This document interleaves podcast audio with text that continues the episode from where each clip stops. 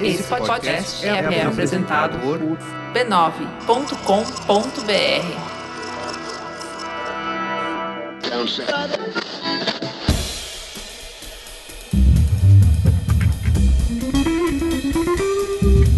Anticast, a visão do designer sobre o mundo.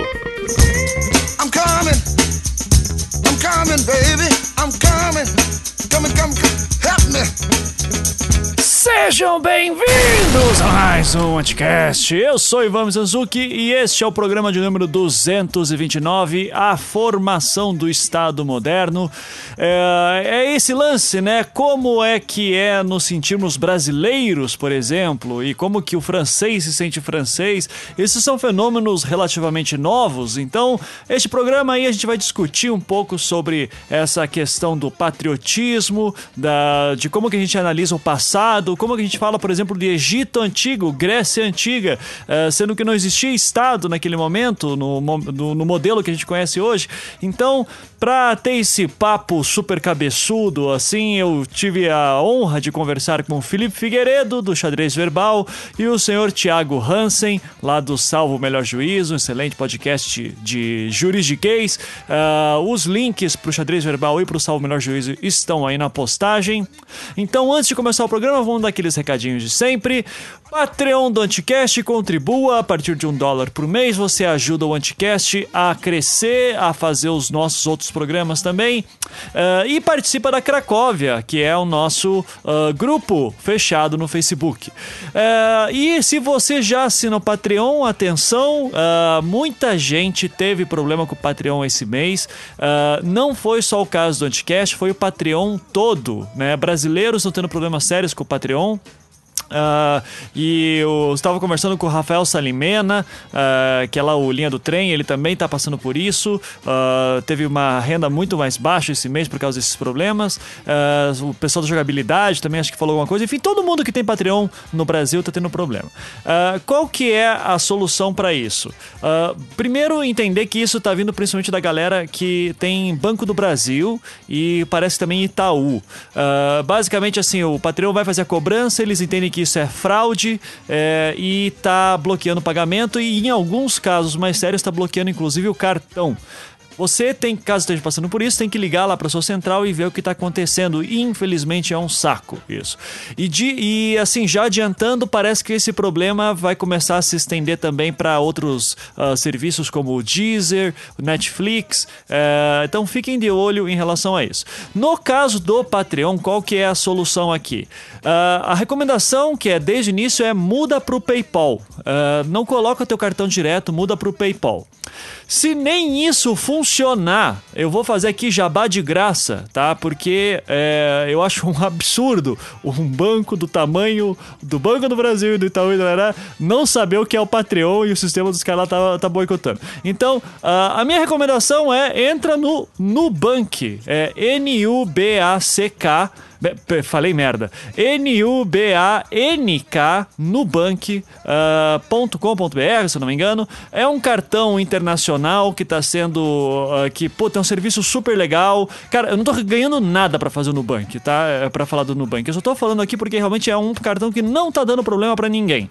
E parece que, sim, no máximo você entra numa linha de. numa fila de espera para vir, você controla tudo pelo teu celular, você não paga anuidade, então é um show. Já que o Banco do Brasil e o Itaú não tá ajudando ajudando. Olha aí o capitalismo ajudando. A concorrência ajuda. Então, vão para lá. É, mas caso você não queira fazer nada disso, eu recomendaria tentar mudar para o PayPal, certo? Uh, e de novo, repito, não é um problema só do Anticast, todo mundo no Patreon tá fazendo isso. Tanto que muita gente tá falando, ah, muda para outro serviço, tem esse, tem aquele, não vou citar os nomes aqui. A questão, gente, é a seguinte: o Patreon é uma empresa já bem consolidada. Todas essas outras empresas brasileiras, elas ainda estão começando e falo publicamente, o Patreon é assim: cobrou nesse mês, o mês seguinte eu tô recebendo. Esses outros serviços eu demor demoraria dois meses para receber e teria que torcer para que essa empresa não fecharia e levasse todo o dinheiro de vocês fora, tá? Então, uh, eu sei que é chato falar isso, mas é. De repente, se aparecer uma.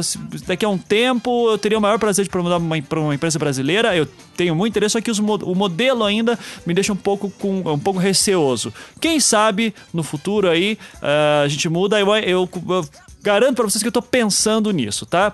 Uh, de mudar de Patreon para outro, ou pelo menos ter as duas opções. É, a questão é que o Patreon ele é muito, muito, muito confiável, tá? Então, uh, vamos torcer para que esse problema resolva. Se você conhece alguém do Banco do Brasil, manda os caras resolverem logo isso e do Itaú também, pelo amor de Deus, porque tá, tá complicado não só para mim, mas para todos os outros produtores de conteúdo no Brasil que tem problemas com. que, que usam o Patreon, né? Uh, então, vamos lá, aqueles recadinhos também de sempre, já passando isso aqui. Uh, ouça os nossos outros podcasts, que é graças ao Patreon que a gente faz, que é o Visualmente sobre Design, uh, que é do Ankara, o Não Obstante, que é sobre filosofia, do Beccari, o Projeto Humanos, que é um podcast mais jornalismo narrativo que eu tô fazendo sobre histórias do Oriente Médio. Saiu agora a segunda parte do brasileiro que luta pelos Marines, falando do, uh, do papel dele como interrogador de guerra na guerra do Iraque e Afeganistão. Então, um programa super pesado, muito, mas muito forte, muito legal.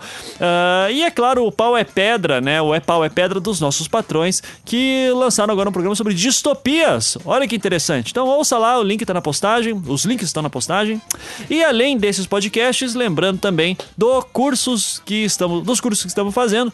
É, este domingo agora, você talvez ainda tenha tempo de se inscrever. No dia 10 de abril uh, vai rolar o meu curso de storytelling online. Uh, então vai ser online, vou falar sobre técnicas de storytelling, que é a técnica que eu uso para o Projeto Humanos. E no dia 17 de abril, que também é um domingo, uh, o dia inteiro, vai ser o curso, o mesmo curso, só que em São Paulo, presencial. Os links estão na postagem para a inscrição. E também no dia 14 e 15 de maio, em São Paulo, vai rolar o curso de pensar infográfico do Ankara. Se você aí é jornalista e está tentando juntar esses dados do Panamá, uh, do Panama Leaks aí, uh, talvez seja bom fazer esse curso agora aí, meu amigo. É, porque vai ser difícil explicar para todo mundo. Então é isso. Sobre o Panama Leaks, quem sabe um dia sai um programa sobre isso também. A gente tem que saber lidar com todos os problemas. Bom, é isso. Uh, espero que gostem do programa. Uh, qualquer coisa, comentem, mandem e-mail para contato.anticast.com.br. A gente vai tentar responder assim que possível. E se você tem problemas com o Patreon, por gentileza, é, mude para PayPal, reforça o aviso, mude para PayPal e fale conosco se continuar dando merda. Então, uh, bom, fiquem agora com o programa. Don't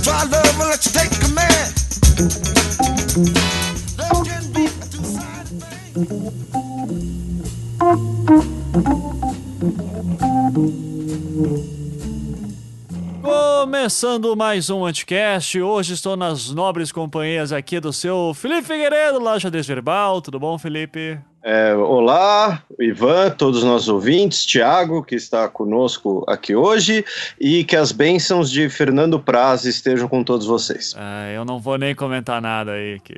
Cara, pareceu um padre, Felipe, que é, é isso, cara. Isso aí, né? É, mais... é, é, minha, é, minha, é minha religião, posso? Respeita, obrigado. é que quando as coisas não vão bem no campo, o cara apela para pro divino mesmo, né? Então, palmeirense ultimamente, né? Mas não vamos falar sobre isso, né? Tá certo. Vamos vamos falar então, é, dar também as boas-vindas ao seu Thiago Hansen, voltando lá no Salvo Melhor Juízo. Tudo bom, senhor Thiago? Valeu, Ivan, tudo bem, galera? Maravilha. Então, queria uh, primeiro falar que é uma honra estar aqui com os dois, né? Já gravaram um anticast juntos, uh, já, comigo, não os dois juntos aqui, mas que o Xadrez Verbal, Salvo Melhor Juízo, são os podcasts que comecei a acompanhar religiosamente, agora o Salvo do Melhor Juízo também, e o Xadrez Verbal já faz um tempo. Então, recomendo a todos aí história e, e é, história e é, principalmente questões de política internacional com o xadrez verbal e o Salvo Melhor Juízo. Tá fazendo excelentes discussões é, de questão de direito e tudo. E, cara, os de sistema penal que vocês fizeram é uma pérola para mim. Todo mundo, pelo amor de Deus, ouça que eu tô usando em sala de aula até para fazer discussões, cara. Então. Ô, louco, aquele é, do mundo carcerário? É, do mundo carcerário, cara. Achei do caralho. Legal, assim, valeu. Falar do PCC e tal, entender melhor o que, que é isso. Então, recomendo todo mundo e, pô, um papo muito bom do humor também no direito, com o Bolívar. Então corram lá atrás do Salve o Melhor Juízo. O Xadrez Verbal nem precisa fazer jabá, porque o cara é nerdcaster, né? O cara é famoso. Daí Daí já tem já. Olha já o tem... recalque. ah, é, é, Sentindo ar também, viu? É, é, eu sou a estrela da Podosfera, nome dado pelo pessoal do Dragões de Garagem, aproveitando fazendo um jabá deles aqui também. Também são muito e, bons. e você já gravou com eles, inclusive. Sim. E, mas enfim, é, é só o que eu tenho a dizer sobre essas, sobre essas falsas acusações. Meu nome não consta na, na, lista do Panama Papers, meu nome não consta em nenhuma lista do Odebrecht e, infelizmente, meu nome não consta na lista do Rodrigo Constantino. Inclusive, é vamos, fazer, vamos fazer a nossa campanha aí para entrar na lista do Constantino, né? Que eu, eu, fiquei muito decepcionado quando não entrei também.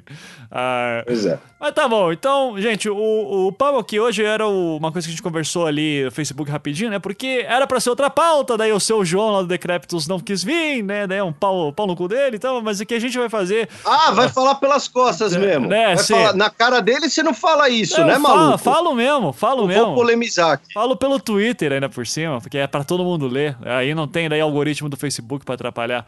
Mas que o, o, lance aqui é o seguinte, né? É, eu vou falar de uma dificuldade que eu tenho quando dou aula de história da arte. Por exemplo, essa semana é, a gente entrou em Antiguidade Clássica, e daí, obviamente, a gente fala lá de Grécia e Roma.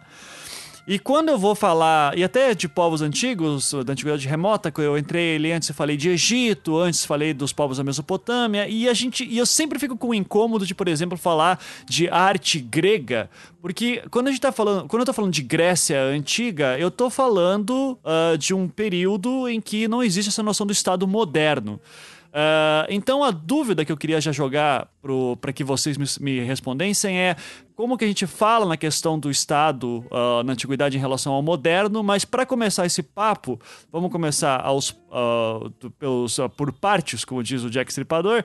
É, quando que a gente tem a noção de Estado moderno? Eu chuto a partir do século XVIII, mas eu queria que vocês me confirmassem. Daí, Felipe, por favor, aí é, começa respondendo. Ah, já sobra assim para mim, é isso? Obrigado. Você é, claro. é um historiador é. aqui, né? Inclusive, eu abrindo... não sou historiador, eu sou não. graduado em história, é diferente. Inclusive, abrindo aqui a polêmica, né? O Felipe falou ali no chat, já que é pra tirar roupa suja, né? Falou que Ixi. o Tiago, procurou o Tiago no Google, daí viu que era professor de história do direito, ele disse: Ah, o cara quis ser historiador, mas daí a família mandou fazer a OAB, né? E daí acabou vindo pra história. Foi mais né? ou menos isso, Felipe. Você chegou à conclusão correta. Toma! Eu brinco que a história do direito é o seguinte: é unir o inútil ao desagradável. então é mais ou menos. Dele, com palavras dele, o senhor se nessa. Ele tentou me constrangir e ah. acabou se ferrando nessa. Se você foi leviano, estou apontando o dedo para você. É, mas, enfim, respondendo a pergunta, vamos lá. O é, que, acontece? Para uh, é, acho que para começar a responder essa pergunta, a gente tem que pensar no seguinte: quando a gente vai passar um conteúdo, vai transmitir uma ideia, uh, seja numa sala de aula, seja numa conversa de boteco, a gente tem que uh, começar, ao menos, a transmissão dessa ideia uh, em usando linguagens, usando referências que a outra pessoa vai entender. Então, por exemplo, não, não, não adianta um físico querer vir explicar para mim a teoria da relatividade sem que eu saiba o, o que significa a velocidade da luz, por exemplo.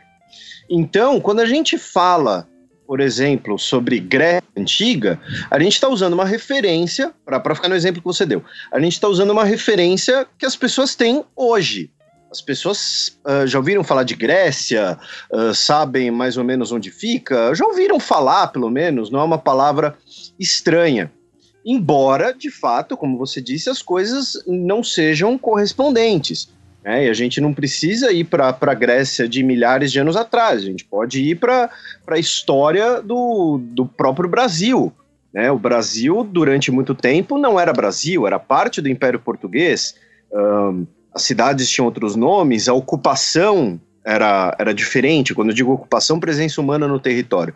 Só que aí a gente explica isso como o quê? Como Brasil colônia, né? Que é usando um, um, um contexto, uma referência que as pessoas têm hoje para você começar a explicar. A partir do momento que você já deu algumas bases, já começou essa explicação, ou seja, já explicou que, que, é a velocidade da luz, qual o significado disso, ou então explicou uh, uh, como se faz uma adição antes de ensinar, sei lá, logaritmo, e por aí vai.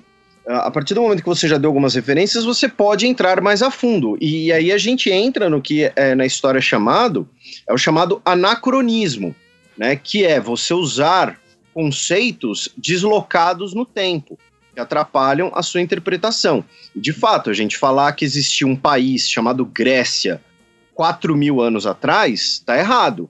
Uh, existiam comunidades que vão originar no atual país, da, atualmente chamado Grécia, mais ou menos no mesmo território. Né? Eu tenho um vídeo sobre anacronismo no canal do YouTube do Xadrez Herbal, quem quiser dar uma olhada mais a fundo. Uhum. Mas eu acho que o primeiro a gente tem que pensar nisso. Que a gente faz essas, essas ligações por uma questão didática, muitas vezes. Uhum. Né? Então, uh, acho que esse é o primeiro aspecto. Essa, uh, e aí, quando as pessoas vão um pouco além dessa parte mais básica, surge essa confusão que você mencionou. Sim. Mas e quando que a gente tem essa noção, então, que a gente começa a trabalhar com essa noção dos estados uh, modernos? Uh, é, é, é, formado mais ou menos quando no, no, século XVIII, com a Revolução Francesa, que nem eu já vi outras vezes? Então, é, é, é uma das interpretações, é, é, quando, digamos assim, é quando esse conceito uh, ele chega aos, entre aspas, pesos pesados Uh, do, do, continente europeu, as potências uh, europeias, mas o início do processo de formação dos Estados Nacionais ele vai se dar a partir do final do século XV, podemos dizer, início do século XV, já no final da Idade Média. Uh, nós já temos, por exemplo, a, as repúblicas no atual território da Itália. E você vê essa diferença, né? A gente pode falar repúblicas na Itália, repúblicas no atual território da Itália, mas enfim, que já tem um pensamento, uh, uma formulação de uma estrutura estatal, e aí passa, por exemplo, por questões de direito, que depois o, o Tiago vai entrar, uh, passa por questões de identidade. Mas o que acontece, especialmente na Europa Ocidental, a partir desses momentos, né, que é a, a substituição, digamos assim, da ordem que nós tínhamos na, na Idade Média. Uh, não uma substituição, mas enfim, um processo de, de transição. Pronto, fica, fica melhor colocado assim. A gente vai ter a criação, uh, o estabelecimento de uma identidade coletiva baseada não mais em questões de uh, lealdade monárquica ou questões religiosas, por dois motivos. Primeiro, porque essas monarquias, essas, eh, essas monarquias, essas antigas monarquias europeias, essas monarquias medievais, e aí pensando, por exemplo, na, no, nos reinos medievais da Península Ibérica, fica um bom exemplo. Pensando ali, Leão, Castela, Aragão, eles estão começando a ser um modelo que está se saturando. Né? Você já tem, por exemplo, na Inglaterra, né, a assinatura da Carta Magna, já no século XIII. Né? Se a gente quiser colocar aí num, um, de fato, um, um marco temporal nisso tudo. Esses modelos estão começando a se saturar. Saturar o que eu quero dizer com isso? Eles já não dão conta do, do cenário político, eles já não dão conta de uma, de uma articulação de todo aquele território. Os territórios estão ficando muito grandes para uma família poder controlar tudo aquilo uh, de forma absoluta. Obviamente, eu estou resumindo bem aqui a coisa para os nossos ouvintes, até para não ficar insuportável. Uh, e a, tem a questão religiosa, que no caso europeu é muito importante. Né? Por quê? Porque a partir do, do da reforma protestante, no início do século XVI, nós teremos, especialmente na Europa Central e no, no Reino Unido também, na Escandinávia também, mas nós teremos agora uma sociedade que antes, se antes ela era homogênea, era basicamente formada por uma imensa maioria de católicos e uma minoria, normalmente, de judeus, uh, falando da Europa Ocidental, agora a gente vai ter sociedades que estarão divididas, ou então que você terá uma maioria protestante. E como você faz para lidar com isso? Como você faz para manter essa ordem uh, essa coesão social dentro do seu território. O território que você ainda vai ter um monarca, um monarca absoluto, né, absolutismo, identificado com uma determinada religião, mas que a sociedade agora está dividida em um dos seus principais aspectos de identidade, e mais que dividida. Eles vão uh, um tentar perseguir o outro a, a Igreja Católica vai perseguir os protestantes, depois os protestantes vão perseguir os católicos, nós teremos as guerras religiosas dentro da Europa, a, a Guerra dos 30 Anos, para ficar no exemplo mais claro, que foi uma das maiores guerras da história ocidental e que tinha como pano de fundo a questão religiosa, você vai colocar a identidade nacional como acima disso. Né? Inclusive, é, é, é, nesse contexto que a gente tem a, entre aspas, uh, invenção do chamado Estado laico. Né? O que, que é o Estado laico? Né? O Estado laico, por mais que hoje a gente tenha uma definição muito mais política e filosófica, ele tem uma origem extremamente prática e nada bonitinha. Que é, olha, eu sou o Estado francês.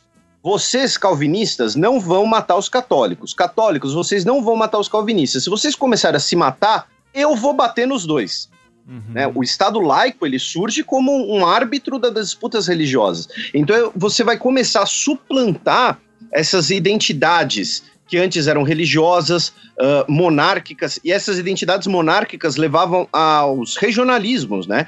Uh, Para ficar no, no, no, mesmo exemplo de comparação que eu dei antes, se a gente pensa na Espanha, na Espanha atual, a gente não tem apenas uma identidade espanhola. Né? Nós temos galegos, catalães, uh, bascos, a região da Andaluzia com sua cultura própria, a região de Granada com seus aspectos culturais próprios. Então você cria você, você começa a criar uma série de, de símbolos, de estruturas políticas que vão uh, suplantar tudo isso como identidade nacional. Olha, você pode ser Uh, protestante, ser católico, ser judeu, uh, você pode ser de Marsella, você pode ser da Bretanha, você pode ser de Paris, você pode comer qual queijo for, mas acima disso tudo você é francês. A sua lealdade será para com o Estado francês, a bandeira da França. Então, a gente tem essa criação de uma identidade nacional uh, para suplantar estruturas que não estavam dando conta, por assim dizer, da situação, ou então que começaram a se contradizer, estruturas que antes eram homogêneas, agora passaram a ter concorrência, né, que é o caso da, da, identidade religiosa. Então aí que nós teremos o início da construção das identidades nacionais, acima disso tudo. Porque antes, né, pra, só para fechar, pra, até para não ficar muito redundante, e óbvio, eu estou falando mais da, da Europa Ocidental. Se a gente entrar na Europa Central, onde de fato tivemos muito mais guerras protestantes, a gente teve a, a unificação tardia da Alemanha, a coisa tem até, ainda mais minúcias né? Mas você vai colocar elementos que são, uh, que são homogêneos a, a, essas categorias, ou então você vai impor esses elementos. Um dos exemplos mais clássicos é a questão do idioma. Né? Uma nacionalidade, ela muitas vezes é baseada no idioma comum. Na Itália, quando a gente teve a unificação da Itália na década de 1860, foram substituídos todos aqueles dialetos italianos, o florentino, o, o calabrês, todos aquele, o, o napolitano, né? Você vai o que, o que que você vai fazer? Você vai obrigar as escolas a ensinarem o idioma entre aspas italiano, que é o piemontês, né, da região que vai ser o centro de poder dessa unificação italiana. Então você tem uma, uma questão aí de você criar é, elementos símbolos que, que homogeneiz, uh, que tornem homogênea, melhor dizendo, uma sociedade que se tornou heterogênea, ou então que passou a questionar as estruturas que já existiam. Uhum. Então a origem é, é mais ou menos essa. Quando a, a, as, as questões políticas, econômicas, sociais ficaram muito grandes para os antigos reinos medievais e a gente vai ter esse processo de transição que vai durar mais ou menos 300 anos, uhum. progressivamente. Inicia então ali século XV, vamos dizer, e vai ter o seu auge, uma formação no século XVIII, assim, que vai ser... Não, o, o, o auge, que a gente, se a gente vai colocar um auge, aí é meados do século XIX, né, que é o, o a característica, né, vários historiadores dizem isso, alguns em caráter até depreciativo, né, colocam que o mal do século XIX, enfim, é o nacionalismo. Ah. Né, uhum. Quando a identidade nacional, a construção desse Estado nacional vai se tornar o nacionalismo. Lembrando que o nacionalismo ele vai ter duas faces. O nacionalismo ele surge uh, no final do século XVIII com uma face romântica e liberal. Né? O nacionalismo é o quê? É a irmandade entre todos os povos que falam alemão. O nacionalismo é a irmandade entre os franceses, independente do rei Bourbon absoluto. Né? Ele vai ter uma característica liberal e romântica. Uhum. A partir de meados do século XIX, ele vai começar a ganhar características conservadoras e características uh, belicistas, que é o nacionalismo vai ser usado para justificar, digamos assim, uma guerra de conquista. Né, o nacionalismo vai ser, olha, esse território é parte da nação italiana, a gente vai ter o redentismo italiano, a gente vai ter os projetos né, de, de grande alguma coisa, no, uh, né, grande Paraguai, grande Sérvia, grande Albânia, grande Croácia, uh, grande Hungria depois, uh, já no século XX. Então, o, o, nacionalismo ele tem um auge no século XIX. Por quê? Porque nós tínhamos na Europa uh, especialmente dois casos, que são o Império Austro-Húngaro e o Império Russo, que eram impérios multiétnicos e multinacionais. Então esses povos vão estar tá buscando algo que é, é um termo que depois vai virar chavão, é um termo que vai ser base do é base do, dos princípios da ONU atualmente, por exemplo, né, que é a chamada autodeterminação. Esses povos vão querer a sua independência desses, dessas potências que são vistas como potências dominadoras externas, impérios externos, e vão querer a sua autodeterminação com base nessas questões nacionalistas, que se no início são românticas, e aqui quando eu falo românticas, estou falando né, do, do, movimento literário, do romantismo, uhum. né, a, a, identidade idealizada, as origens medievais da, da identidade alemã, toda essa coisa, e depois ele vai ganhar uh, contornos belicistas e politicamente conservadores, né? De que não apenas basta querer a independência, mas uma, uma afirmação territorial, uma afirmação, uma muitas vezes inclusive uma derrota do outro, né? Olha, a gente, nós somos albaneses, isso significa que os sérvios não prestam. Sim. Né, para colocar num, num, exemplo bem besta. Uhum. Mas quando e digo, só eu tô falando é, aqui. Não, não, não, mas é que. Só eu tô falando. Todo é, não, mundo é tá dormindo. não, é que Cara, só pra... Historiador sempre monopoliza, monopoliza, a palavra, né? Mas é que só para é, complementar a minha pergunta anterior sobre a questão do auge, é mais é, tentando deixá-la melhor, é, de que com a Revolução Francesa você tem um modelo que vai ser de, de formação de Estado que vai ser que vai ganhar mais força de propaganda, de, de articulação política e tudo isso.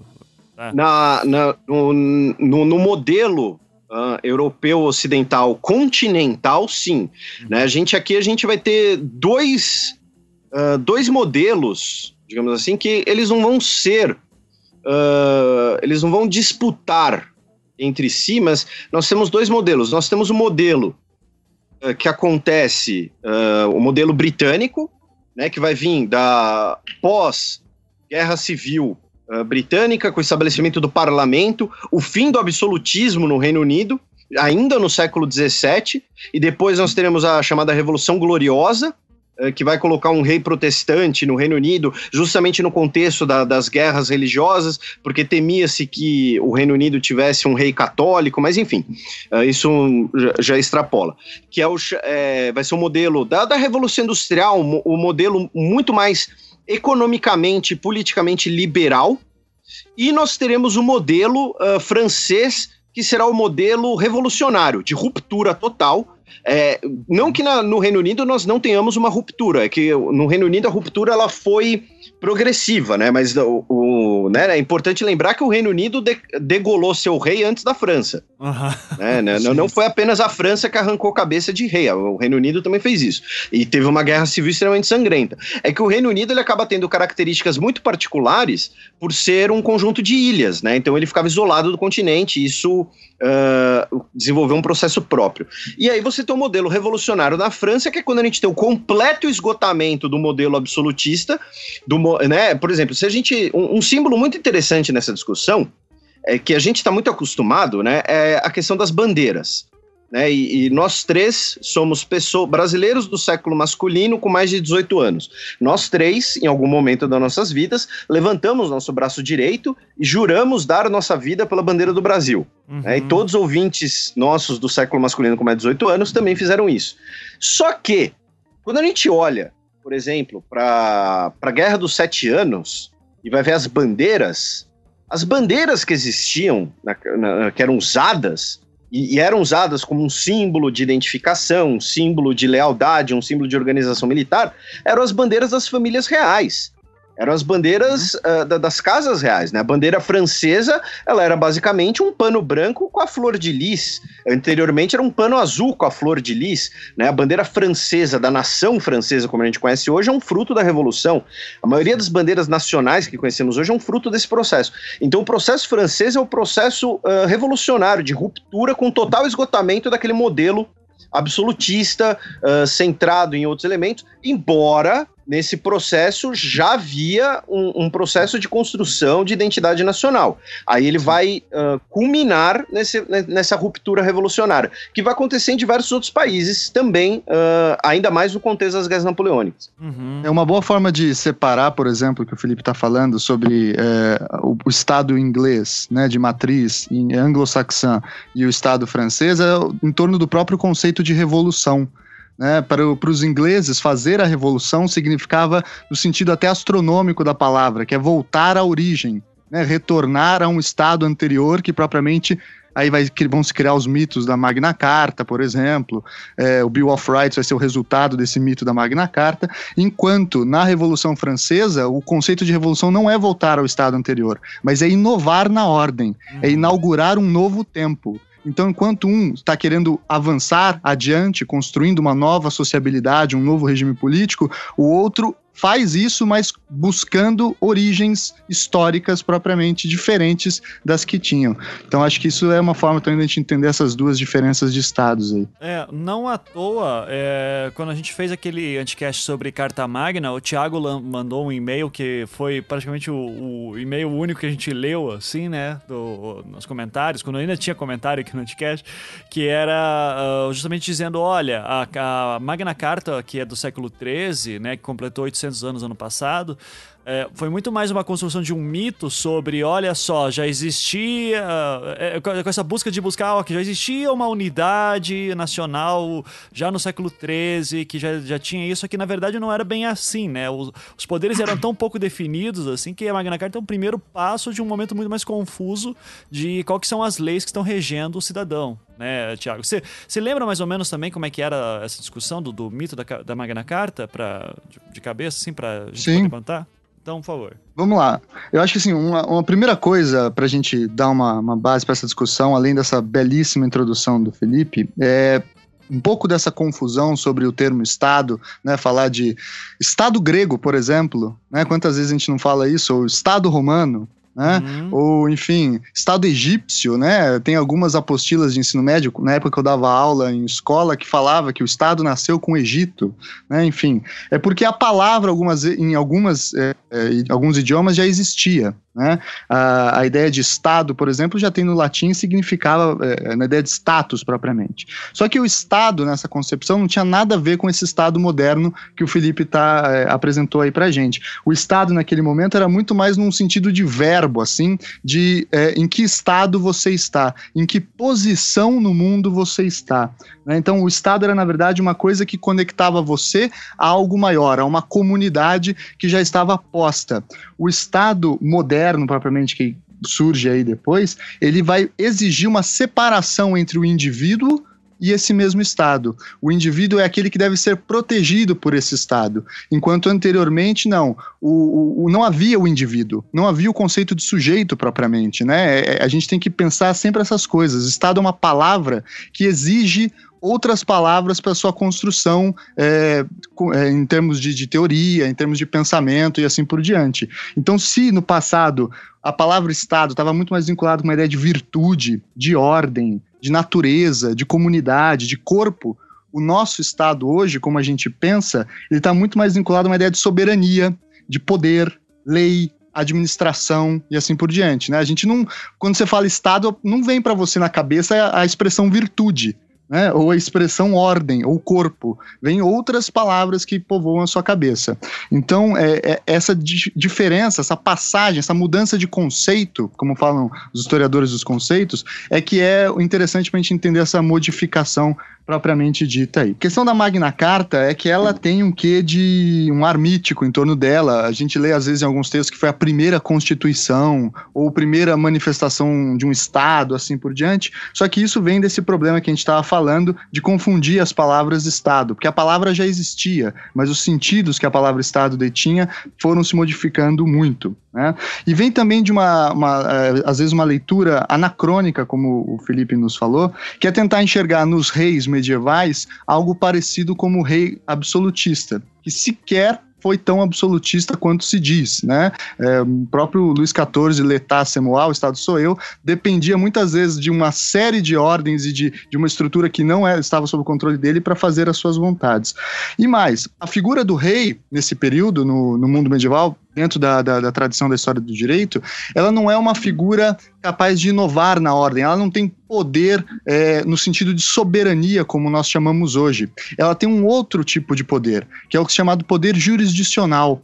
A figura do rei no mundo medieval é a figura de um juiz, e não de um administrador público, de um governante ou coisa que o valha. A função primordial de um rei é aplicar o direito nesse sentido, na medida em que ele aplica esse direito requisitando uh, os costumes da cidade, reafirmando uma ordem já existente. Então, quando a Magna Carta limita os poderes do rei, em alguma medida o que ela está fazendo é reafirmando os costumes que anteriormente já mandavam, eram mandatários no sentido de limitar eh, os poderes do rei. Não nos esqueçamos que são os medievais que criam um conceito na teoria política ocidental muito importante, que é o conceito de tirano. O tirano é, nessa tradição política, aquele que tenta inovar na ordem, aquele rei que busca romper com os costumes do seu povo, que busca inventar uma coisa, que busca o que nós chamaríamos hoje governar. Né? Então a figura do rei era uma figura muito mais contida no mundo medieval do que nós eventualmente é, imaginamos. Uhum. Então, essa figura de Estado aí, nesse período do século XIV, quando começa a haver uma modificação desses sentidos, etc., por vários autores, né, o Maquiavel talvez seja o, o, mais interessante, mas existem vários outros juristas aí na disputa, o Bartolo de Saxo Ferrato, Marcílio de Pádua, que é outro cara bastante conhecido, né, é, enfim, ele, o Jean Baudin, talvez o, o principal pensador da ideia de soberania naquele período, eles são autores que vão paulatinamente fazer essa transição de o Estado enquanto o que você é, qual é o estado que você cumpre no mundo? Você é camponês? Você é nobre? Você é do clero? Qual é o estado que você pertence? Para paulatinamente criar essa ideia de estado como algo independente da posição do indivíduo, algo que está externo, que é abstrato, que é colocado para além da carnalidade ou da materialidade das comunidades e das vidas e dos costumes assim por diante. E isso só vai se concretizar como um ponto definitivo na teoria jurídica é, com a Revolução Francesa, que é quando vai surgir a ideia de que todo direito tem que ser remetido a uma lei produzida pelo Estado. Uhum. Até então, não. Até então, o direito, ele não. A lei era uma das fontes menos importantes no direito. Isso dá até um tilt na cabeça da gente, uhum, né? Porque a gente sim. pensa em lei. Imagina, pô, lei, desde o código de Hammurabi, que nem código era, porque é uma pedra preta de um metro e meio de altura, né? É, a gente imagina que lei é importante no direito. E na verdade, não. A lei era uma das fontes que concorriam entre várias outras muito mais relevantes que ela, como os costumes, a ideia de equidade, as decisões passadas, o uso da teologia e assim por diante. Uhum. Por sinal, é, é, nesse bojo, então, que, por exemplo, quando tem a Revolução Francesa, o Edmund Burke escreve Revoluções sobre a Revolução na França, é, justamente com uma posição conservadora contra a, as ideologias francesas? É, por, é seria por causa dessas tradições e conflitos de visões sobre Estado? Sim, ó, veja, o, o Edmund Burke vai estar tá incluído justamente nessa outra concepção de Estado. Uhum, né? É, ele vai estar tá olhando a Revolução Francesa da ilha, né? E, e, o conceito de Estado que eles constroem lá é um, conce um conceito de Estado que remete a uma origem, a uma mítica, uhum. né? Um momento inaugural, seja na Magna Carta, seja na invasão normanda, ou seja no Bill of Rights, assim por diante. Então ele vai, vai, o que você vai ver é um conflito entre conceitos de Estado.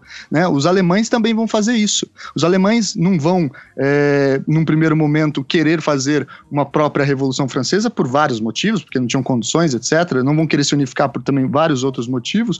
Mas um desses é o peso do romantismo que o Felipe bem colocou nesse país, que vai falar assim: como assim os franceses querem romper com tudo e inaugurar um novo tempo? Né, em que o Estado faz tudo. Eu tenho valores anteriores, eu tenho cultura anterior, e é isso que me faz alemão, e não um Estado. Hum. A partir de então, quando surge a ideia de citoyen, o cidadão francês, quem define o que é o francês é o Estado, e não mais somente uma cultura, não só mais uma, um valor e assim. E aí surge todo o discurso, a discussão sobre o que é estrangeiro, num sentido mais é, juridicamente relevante, surge todo um mundaréu de instrumentos jurídicos para falar o que é um cidadão, o que não é um cidadão, o que é faz parte do Estado, o que não faz parte do Estado. Surge a ideia de Estado de exceção na, na Revolução Francesa também, e aí vem todo esse desenvolver aí adiante. Sim. Sim. Que, é, e, e essa é uma coisa que sempre me confunde quando eu vou ter que dar aula de, por exemplo, história da, da arquitetura moderna ou de história da arte moderna. Que daí vem essa, esse problema da palavra moderno, né? Que na filosofia vai estar tá muito ligado a essa questão da racionalidade, é, começa ali com Descartes e depois puxa ali para Kant no limite da razão pura, uh, e daí de repente você tem a noção de uma revolução francesa que inspira, que, que vem de um iluminismo, que fala também do poder da racionalidade, do senhor de si, é, só que daí você vai ver o que a gente chama de, na história de idade moderna, é o fim da idade, é o período entre fim da idade média até a Revolução Francesa, é, e, e, quando a gente está falando de noção de Estado moderno, a gente está se referindo uh, ao aliás, esse é um termo que é discutido, Estado moderno, que na verdade é contemporâneo. Como é que é pela, pela questão da lei, da história, do, da, da história das leis aí, Tiago? do direito. É, Bom, aí a gente é, cai numa. Perdão, de, de, acabou de falar que direito não é só lei e eu tô aqui uma anta, né? Desculpe. Da história do direito, então. Pois é, é, bom, todo o sistema, o, o, grande Legoff tem aquele texto famoso dele, né, por que periodiocizar a, a, a história, né, por que ela dividir ela, ela em partes, né, para criar uma didática, como bem falou o Felipe, né, é, mas no, na teoria, na tradição jurídica, do pensamento jurídico, a divisão é outra, né, é, primeiro um momento sem Estado, que é o momento medieval, em que você mistura a figura do soberano, os superanos, né, o que eles chamavam de sumas potestas, que não, não se trata de um soberano como a gente entende hoje, mas é essa figura que aplica o direito, ele é reconhecido como o cara mais virtuoso da comunidade, então é a ele que você recorre para é, pedir a justiça, então é por isso que ele é soberano, só que ele só continua sendo soberano enquanto o povo vê que ele é virtuoso, a partir do momento que ele é um rei, por exemplo, que descumpre os costumes da cidade, ele é chamado de tirano e você pode matar ele, inclusive. Então você tem esse momento do, do, do, do, momento sem Estado e a construção de um Estado depois jurisdicional, que é quando começa a haver essa separação paulatina entre a figura do rei, pessoal, material, e algo mais abstrato, esse algo que organiza a comunidade, que organiza a sociedade, que é então essa figura do Estado jurisdicional, que vai paulatinamente se desenvolvendo até o surgimento do período do justnaturalismo moderno, o direito natural moderno, que aí é Kant, aí é o pessoal da, do, do século XVIII, o iluminismo como todo, que é quando vai surgir a ideia de Estado de Direito, né? Uhum. É, e aí, mais à frente, você vai ter uma nova discussão que é uma ideia de Estado constitucional. Então, a divisão na história do direito não corresponde a, por exemplo, esse bloco medieval, moderna, contemporânea. Né? Uhum. Ele trabalha com outras categorias, com, com outras perspectivas propriamente. Uhum. Eu. Agora, ah, pode, Ivan... falar, Felipe, manda ver. Não, é só me, me metendo aqui, é, é, não sei se enfim, se está se, se tá dentro do, do, nosso escopo geográfico e histórico. Mas, Tiago, é, como, como fica né, né, nesse pensamento da, da história do direito?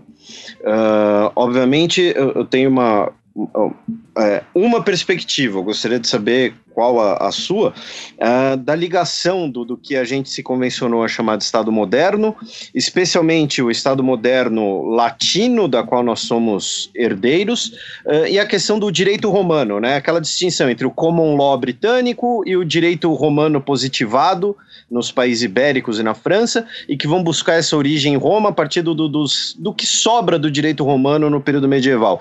Como é que fica essa questão aí do, do né, usando o termo até que você usou antes, né, a questão do Estado romano nessa linha de raciocínio?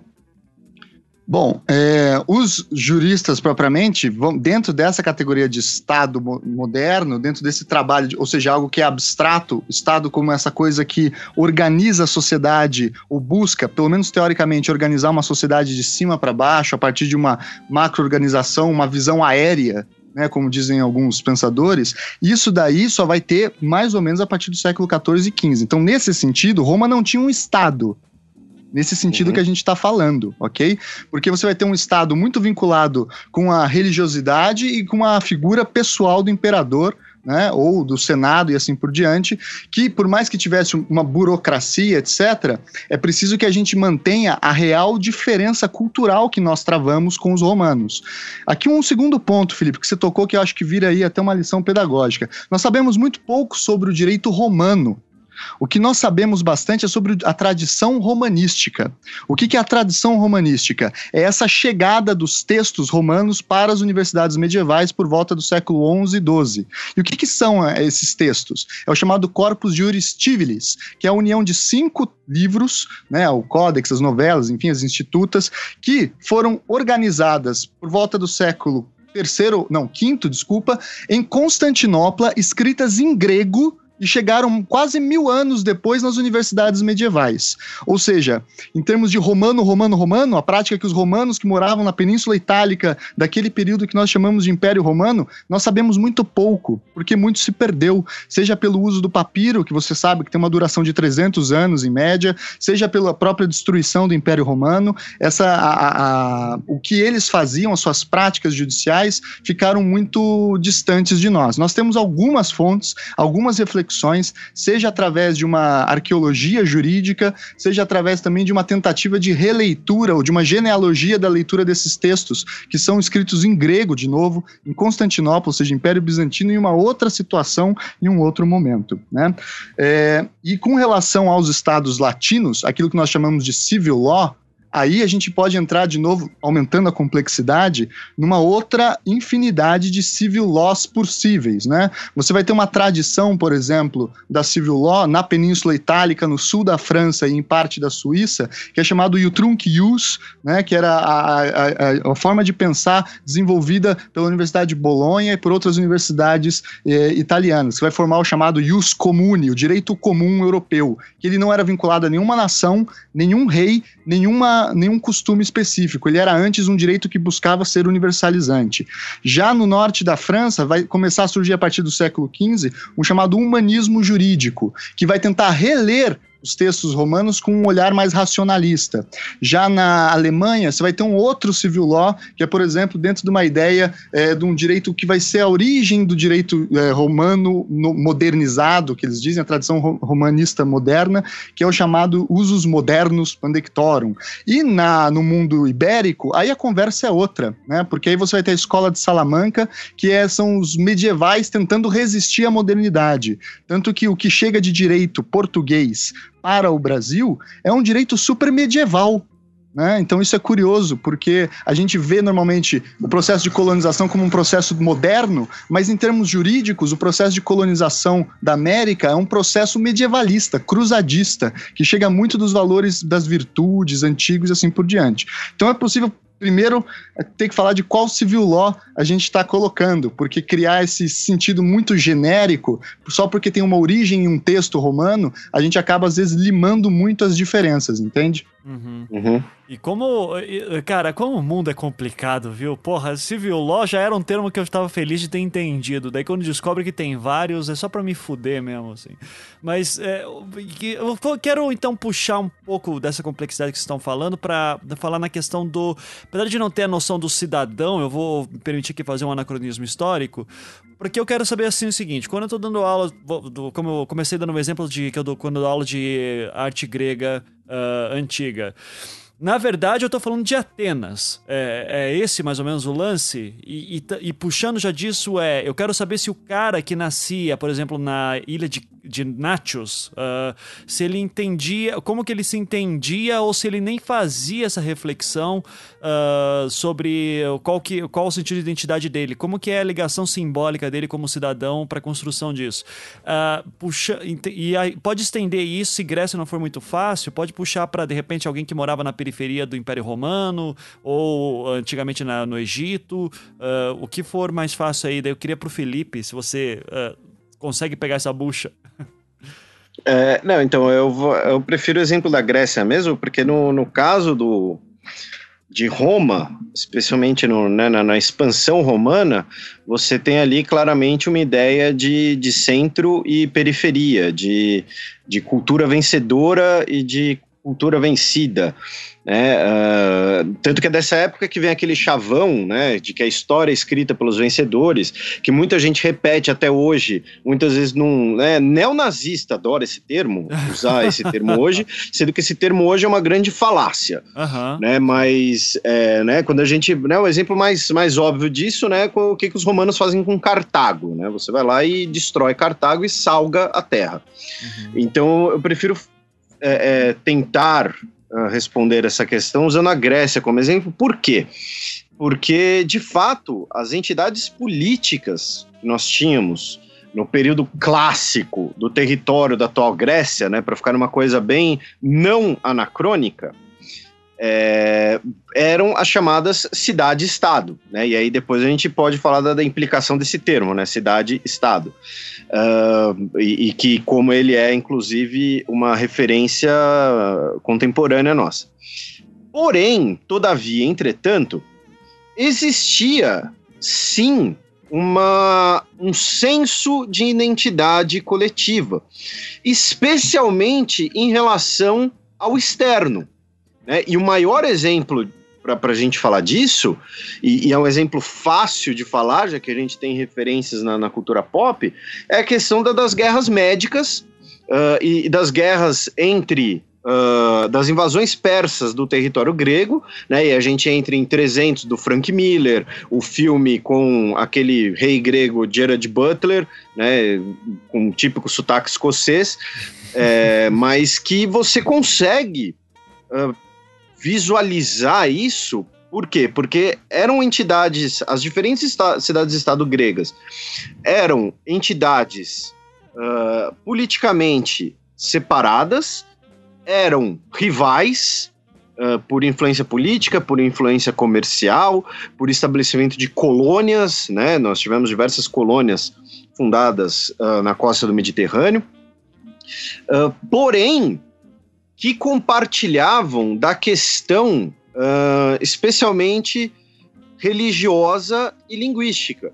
Embora você tivesse diferenças linguísticas, e aí, infelizmente, o João não está participando, né, já que ele é mais versado nisso, é. obviamente, uh, mas nós tínhamos também a, a, questão religiosa, você vai ter uh, divindades com pesos diferentes em cada região, só que você tinha uma identidade comum entre eles, que, quando desafiada, quando contrastada com o exterior, uh, você tinha uma união local, você tinha um, um sentimento de união local, que vai ser, inclusive, é, sacramentado, por assim dizer, do ponto de vista institucional, com a, a Liga de Corinto. Uh, mais tarde, já no, no período de, de Alexandre, já no período da, da, das, da, da invasão macedônica, uh, que você tem a formação da Liga de Corinto, que vai ser uma liga reunindo diversas entidades políticas do território da atual Grécia.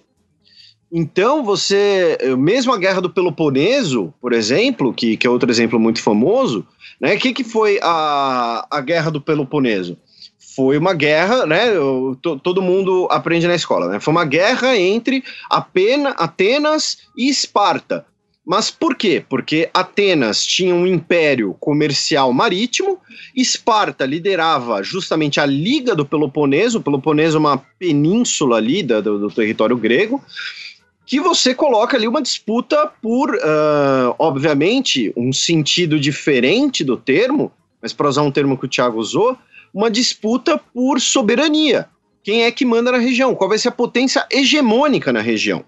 Né? Você vai ter a, a, Liga de Delos, e você vai ter a vitória espartana. A, com a vitória uh, espartana, você tem uma diminuição do papel ateni, ateniense, você vai ter uma diminuição do, do fluxo comercial ateniense com suas colônias e seus territórios. Então você tem aqui uma, uma questão que é bem curiosa, porque de fato, do ponto de vista institucional, né, do ponto de vista do, né, pegando o que o Thiago falou novamente, do ponto de vista do, do Estado como o, o estado das coisas como a sua representatividade, você tinha uma divisão, uma coisa muito mais regionalizada.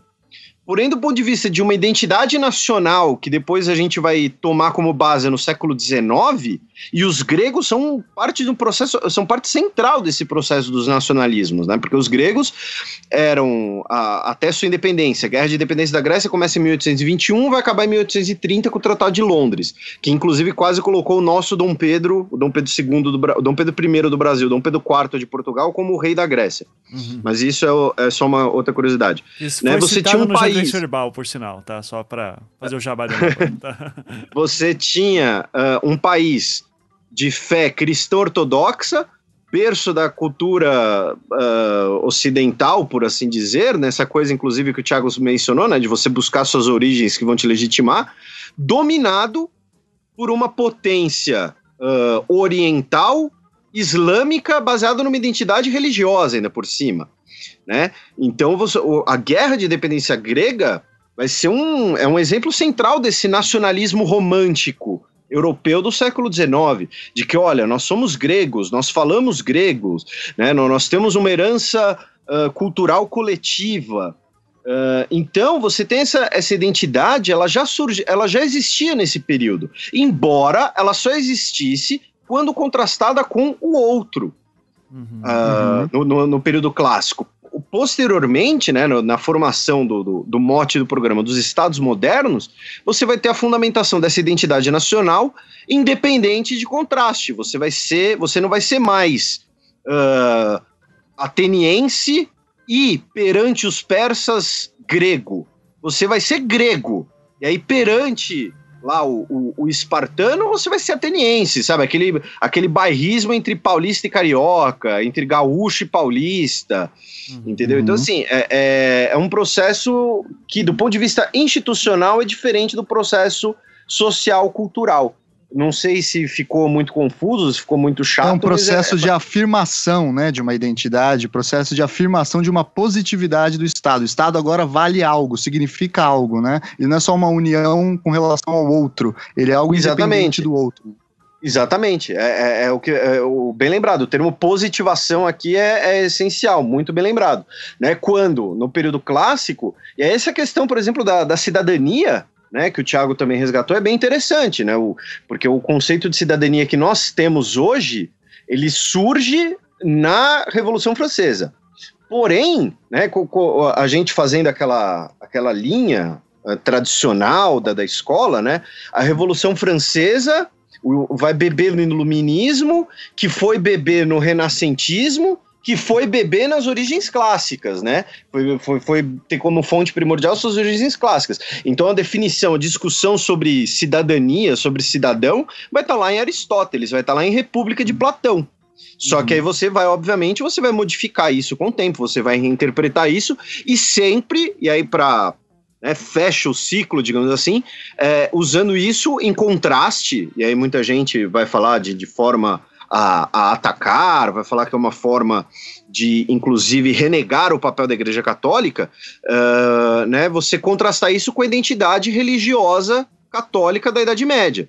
Né, que vai ser depois caracterizada, por exemplo, na historiografia britânica, a Alta Idade Média como Idade das Trevas e tudo mais.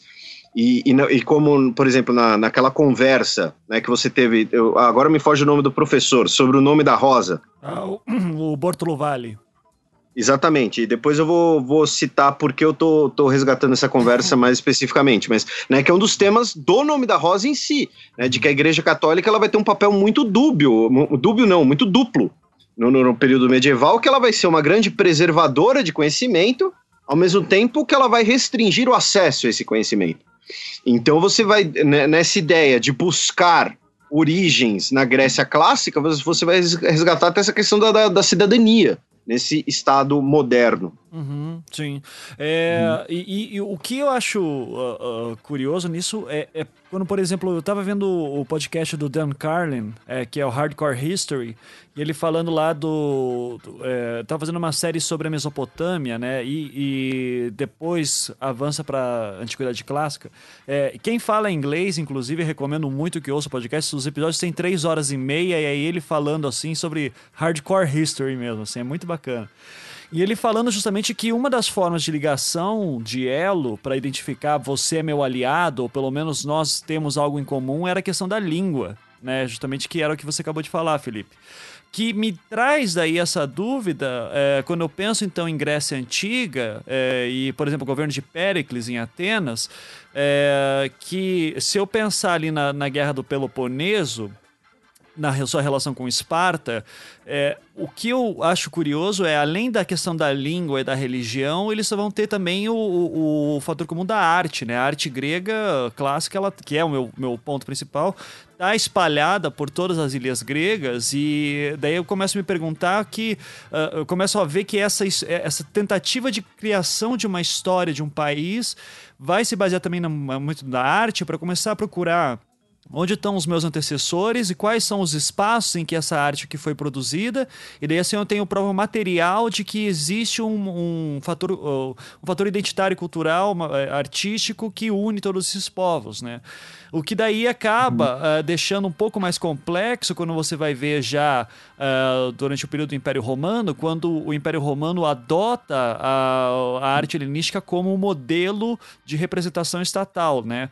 Então, com algumas diferenças, por exemplo, os corpos não são mais nus, agora eles são todos vestidos, né? Uh, vai, ser, vai ser muito mais influenciado no período helenístico de depois de Alexandre o Grande, ou seja, com feições faciais, a questão da história como preservação de memória, a a própria tentativa de registrar a sua história para que isso depois vá para frente. Então, é, por isso que isso me deixa mais confuso na questão de que eu, eu já vejo na antiguidade uma, uma, um exercício de tentar definir nós somos romanos, nós somos gregos, nós somos egípcios, uh, e dá. Só que, de novo, eu fico sempre com esse pé atrás, dizendo, ok, mas eu, eu, tô, eu tô lendo isso, é um cara que tá lendo hoje o passado, ou eu tô pegando alguém lá de trás que está fazendo isso, né? Que eu, eu tô conseguindo. Qual é a mentalidade uhum. daquele povo? Eu fico com muita dificuldade de imaginar, às vezes, o que, que o artesão uh, ou o artista do século 3 a.C., como que ele se identifica? Ele é apenas ateniense, ele nem pensa Sim. nisso.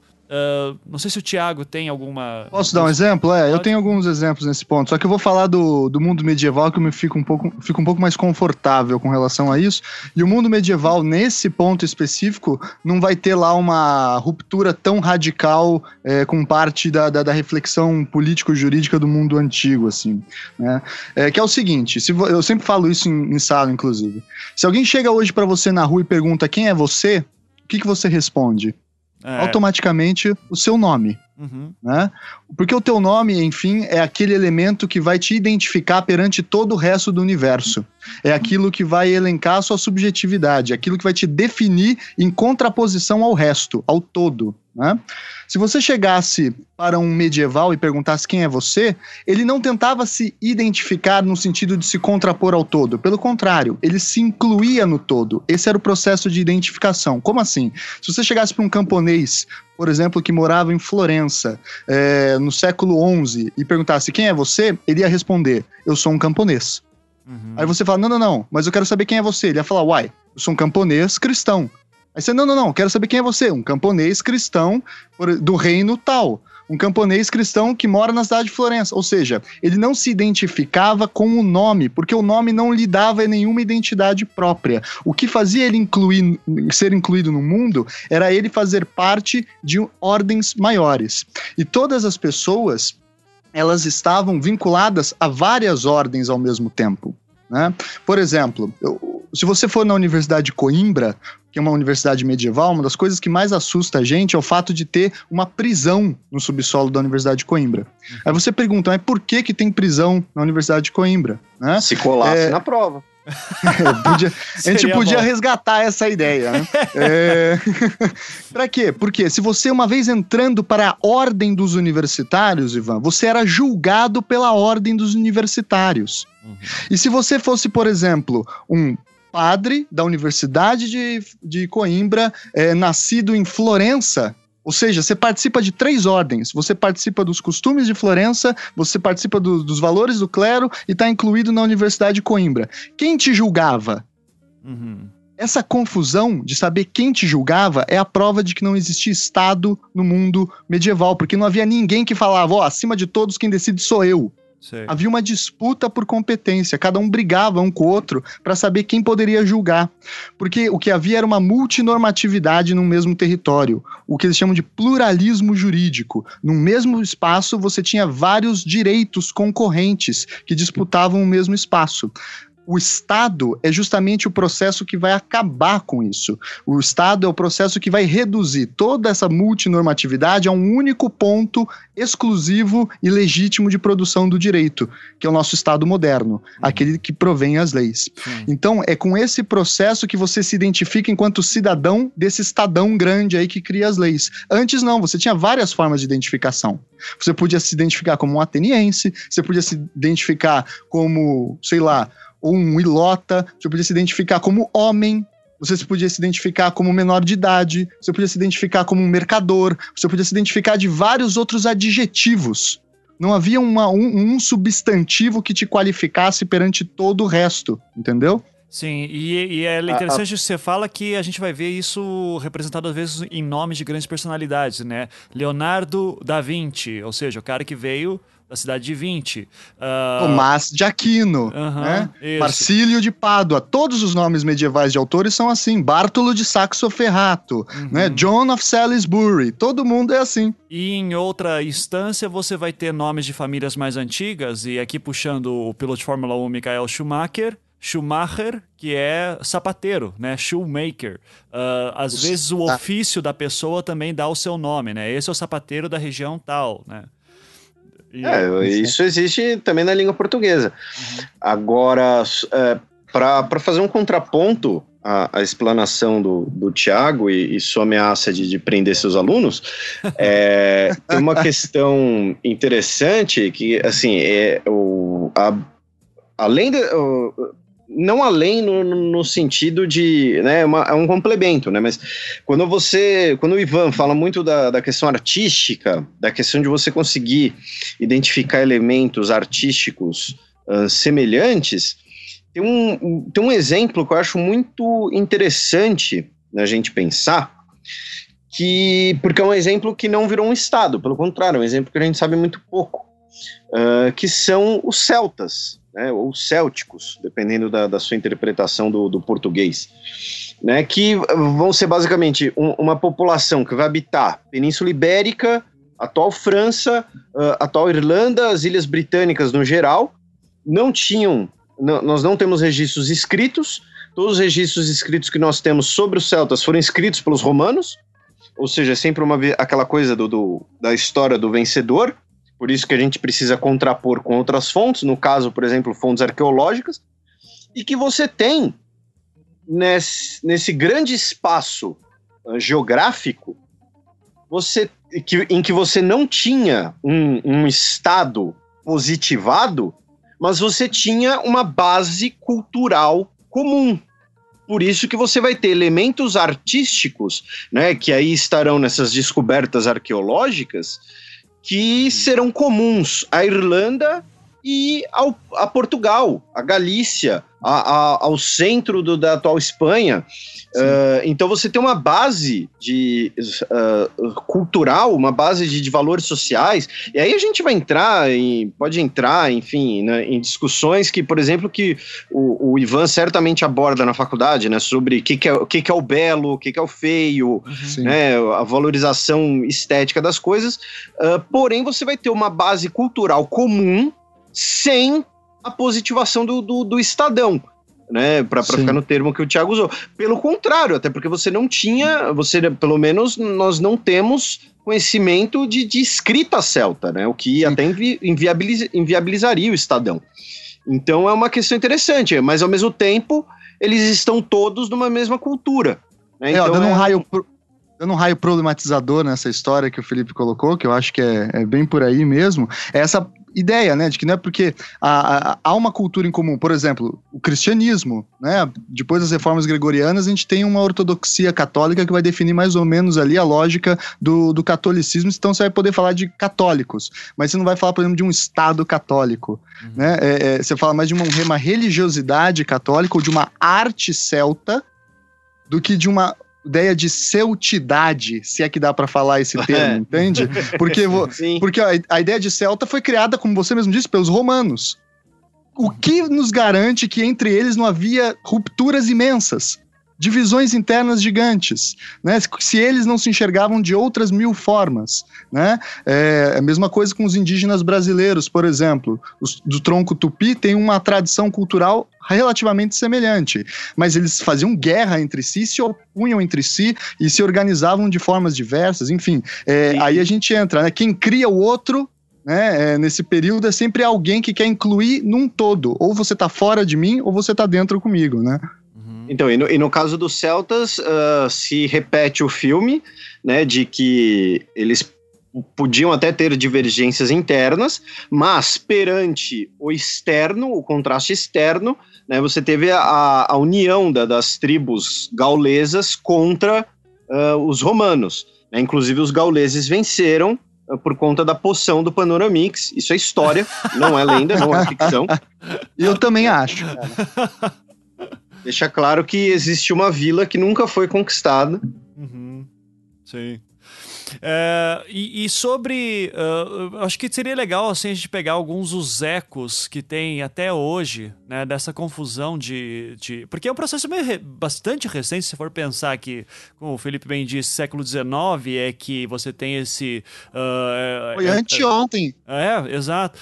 E a gente pegar alguns ecos das- dos problemas tem isso, eu acho que o grande momento que a gente pode falar, o, o espaço, é, é a questão do no Oriente Médio, por exemplo, que a gente já falou várias vezes aqui, o Projeto Humano está abordando isso direto, mas que é uma coisa me- que me fascina e me dá um nó na cabeça, quando, por exemplo, eu descubro que, é, vamos falar da Síria, que está em, é, que está sempre aí sendo dita e é o foco de tudo, né, atualmente, das discussões que tem lá, que ah, você, acima de ser sírio, você é regido pela noção de um- uma lei de estatuto pessoal que é determinada pela sua religião.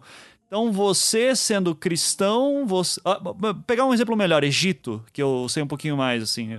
Ah, no Egito, por exemplo, você vai para o Cairo. No Cairo, você tem bares que vendem bebidas. Muçulmanos não podem beber álcool. Se você quer abrir um bar, você tem que ser cristão. E, e, assim, não é como se estivesse no teu RG dizendo que você é cristão. Você vai ser ah, cristão e sabe-se isso pelos costumes locais, pelas pessoas que você conhece, pelo nome que você possui. Eh, então, é, é muito doido pensar que eh, parece que depois da Primeira Guerra Mundial e quiseram colocar goela abaixo a noção de Estado moderno naquela região e traz os problemas que tem hoje, né? De, de guerras religiosas, fundamentalismo religioso e por aí vai, né? E, e fica, e eu fico sempre pensando como é que é a questão de uma pessoa que quer ser protegida por qualquer coisa, como é que ela vai ser regida, né? A pessoa é presa pela polícia, fala, primeira coisa, qual é a tua religião pra gente saber onde é que a gente te coloca? É, não sei É, se... e, e- e- Não, desculpe, Ivan. Não, pode falar, Felipe. Eu ia já mandar é você ia fazer pra uma você. pergunta. Eu ia mandar Ah, pergunta não, pra você. É, não, porque a, a- eu, não, eu não lembro se foi no, no Hangout com o Milho e o, e o Alexander do, do Biblecast, ou se foi no, no programa com o João, que a gente falou um pouquinho dessa questão histórica no Oriente Médio, mas é porque no Oriente Médio acontece um processo ah, que é muito. Pra, pra- a gente pode fazer um paralelo né, com, com a história europeia, por questões de didatismo e tal, mas é um processo muito particular e, e é interessante a gente contrastar, por exemplo, com a Turquia, com a Turquia atual. Porque o que acontece? O Império Turco-Otomano, assim como o Império Austro-Húngaro, assim como o Império Russo, também era um império gigantesco, multiétnico e multinacional. Só que, ah, enquanto o, o Império, ah, por exemplo, austro-húngaro, vai ter, vai, obviamente, a família Habsburgo, né, era ah, se colocava como a protetora do catolicismo, a protetora da fé católica, da fé romana, para ser mais preciso. Mas você vai ter uma centralização baseada na ideia do monarca. Ah, no Império Turco-Otomano, o, fato, o, o fator de nominação política será a religião. né? Então, você, ah, você, por exemplo, você tinha é, o, a questão do, do. Você tinha uma certa liberdade religiosa dentro do Império Turco Otomano, desde que você pagasse o imposto devido. Né? Olha, você pode ser cristão ortodoxo, mas você vai ter que pagar o imposto X. E aí, para você manter essa coesão, em vez de você impor a, a, religião, alguma coisa assim, você cobrava esse imposto e, em contrapartida, você delegava algum poder regional. Então, por exemplo, os judeus que viviam dentro do Império Turco Otomano eram julgados pelos rabinos, que é mais ou menos isso que você está falando agora. Uhum. E isso, esse cenário vai permanecer por cerca de 300 anos. A religião vai ser o principal elemento de fundamentação política do Império Turco Otomano. Não vai Isso. ser uma, uma positivação, como o Tiago colocou, vai ser uma questão religiosa, de dominação uh, político-religiosa.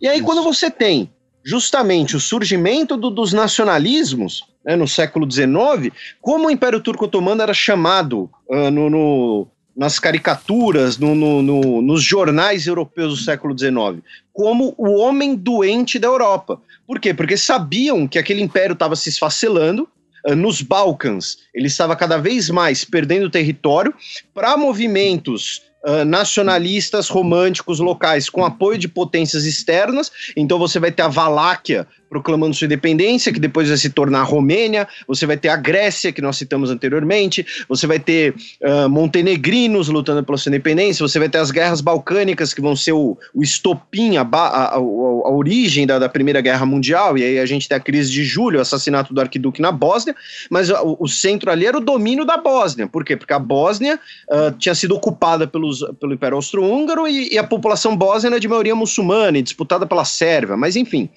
Uh, você vai ter a chegada desses nacionalismos dentro do Império Turco Otomano, nos Balcãs, no Cáucaso, né, Armênia, maior exemplo, a gente tem o genocídio armênio em 1915, e também no restante do Império, tanto que né, o, o a, talvez a história mais uh, saborosa da Primeira Guerra Mundial, falando em, em espionagem, intriga, filme, aventura, é a de Lawrence da Arábia, né, o, o comandante-chefe de inteligência britânico, que era um antropólogo, ele era basicamente a versão uh, uh, original do Indiana Jones, que se torna um, um, um, agente de inteligência que vai coordenar o levante dos povos da Península Arábica para quê? Para que queriam que fundar a Arábia, separada do, do, Império Turco Otomano como seu próprio centro de poder. O Egito já se separou antes, se tornou um protetorado britânico.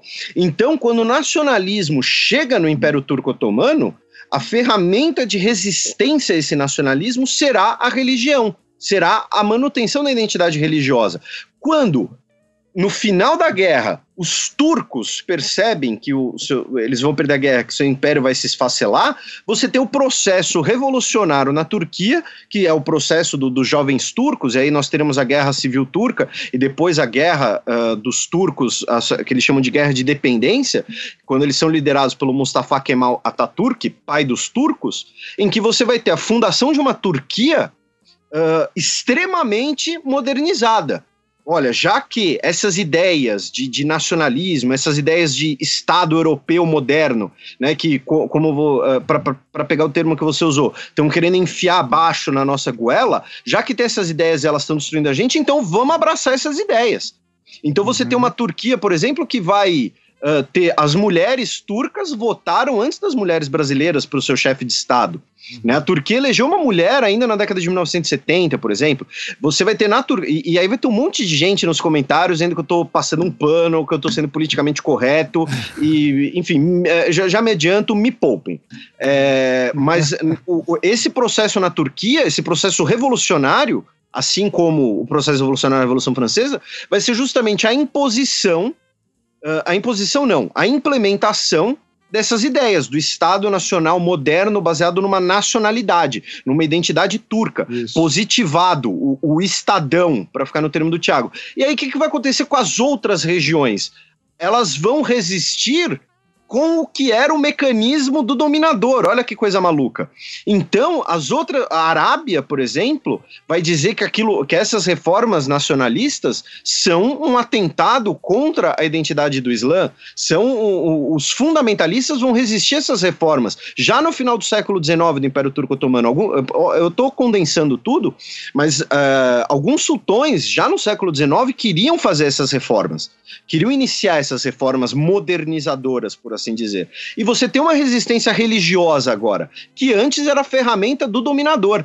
Então, aí, por isso que você vai ter essa, a manutenção dessa, eh, dessa força religiosa nas regiões que correspondem à antiga periferia do Império Turco Otomano. Em contrapartida, a Turquia contemporânea moderna vai ser durante muito tempo um dos estados uh, mais nacionalistas e, e, laicos que nós temos.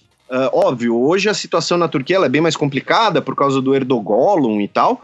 né? Erdogan é o apelido do Erdogan, para quem uh -huh, não sabe, porque sim. ele parece o Gollum, do Senhor dos Anéis. Uh -huh. uh, mas aí você vai ter, por exemplo, na Arábia Saudita, uma, uma monarquia absolutista baseada na religião. Você vai ter essa questão de múltiplas religiões, por exemplo. Você citou um caso, o caso do Cairo, mas o caso do Líbano talvez seja mais visível ainda, porque no Líbano está na Constituição que o presidente tem que ser uh, cristão de determinada orientação, uhum. o vice-presidente é cristão maronita, o chefe do legislativo é islâmico sunita, o chefe do sei lá o que é islâmico xiita, o chefe do sei lá o que é cristão ortodoxo, e por aí vai. Né? E isso está positivado, essa, é, é, é, essas diferentes identidades religiosas. Então, é, é, uma consequência, digamos assim, das estruturas do Império Turco-Otomano. Um processo que uh, acabou sendo um processo de resistência a essa ideia do Estado moderno, porém uh, que acabou invertendo o processo. Por quê? Porque depois da Segunda Guerra Mundial, aí já estamos falando algumas décadas depois, com a Guerra Fria, com a descolonização, né? Porque o Egito ele, ele, se, torna, ele se separa do Império Turco Otomano, mas ele vira um protetorado britânico. Né? O Egito vai se tornar independente de fato e de direito só depois da Segunda Guerra Mundial. Então você vai ter esses novos países, e aí você vai ter a extensão do quê?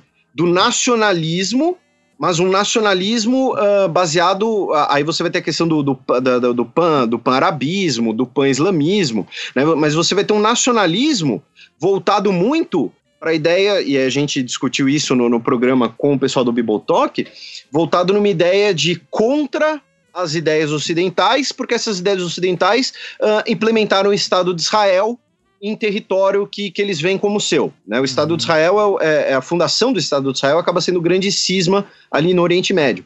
Então, por isso que você vai ter agora a formação, você vai ter o surgimento de governos autoritários, como no mundo inteiro durante a Guerra Fria, e, em parte, esses governos autoritários, alguns vão ser laicos, como uh, o, o, próprio partido Baath, do, do Assad, o atual uh, ditador sírio, em outra em contrapartida, outros governos autoritários serão de fundamentação religiosa, como o da Arábia Saudita, como do Emirados Árabes Unidos, do Bahrein e finalmente no Irã, na década na Revolução de 79. Uhum. Então, no caso do Oriente Médio, é uma coisa muito curiosa, porque essa ascensão religiosa, ela surge como uma reação às ideias do Estado Uh, como a gente disse, né, o Estado moderno positivado ocidental. Uhum.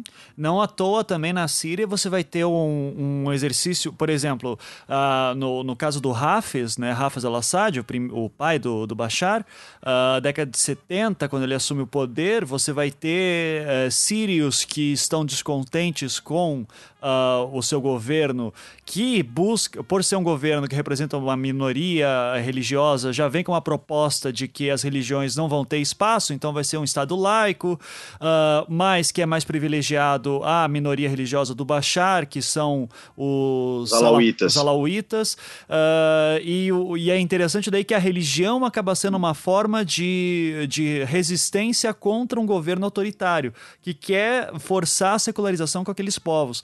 O que é muito estranho para nós ocidente, porque a gente acaba vendo o Estado laico como sinônimo de algo bom, porque preserva liberdades individuais.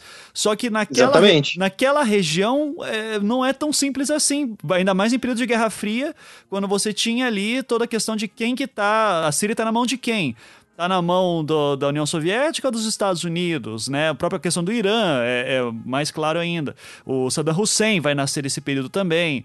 Uh, Sim. Então, uh, é, por isso que é, é, o Oriente Médio, como você já falou para mim no Twitter uma vez, né? O Oriente Médio é para você tirar todas as suas, uh, todas as suas certezas saem quando você vai estudar o Oriente Médio, né? Todo e, sentido e, que tem. E essa, e, e essa força da, das lideranças religiosas vem porque, historicamente, esse era o mecanismo da estrutura do Império Turco Otomano. Né? Uhum. Quem era. Uh, né, a, a, vai, vamos extrapolar no exemplo aqui. Né? A gente tem o, o Estadão positivado, ocidental moderno, né? e aí o Tiago vai lá e presta concurso e vira juiz federal, vira procurador, vira promotor. Lá no, no, no antigo Império Turco Otomano, né, você, essas funções eram desempenhadas por uh, pela, pela religião, pelo, pelo Islã, por clérigos islâmicos, e aí você, né, enfim, toda essa questão que permanece até hoje. Mas era uma forma de você manter uma estrutura de poder num império que era geograficamente, etnicamente, uh, nacionalmente, uh, do ponto de vista linguístico também, extremamente variado. Uhum. Então é uma ferramenta que você consegue uh, tornar esse grande império homogêneo e uma ferramenta que permite você controlá-lo, você dominá-lo. Que é o contrário do é, é o processo inverso do que acontece na Europa.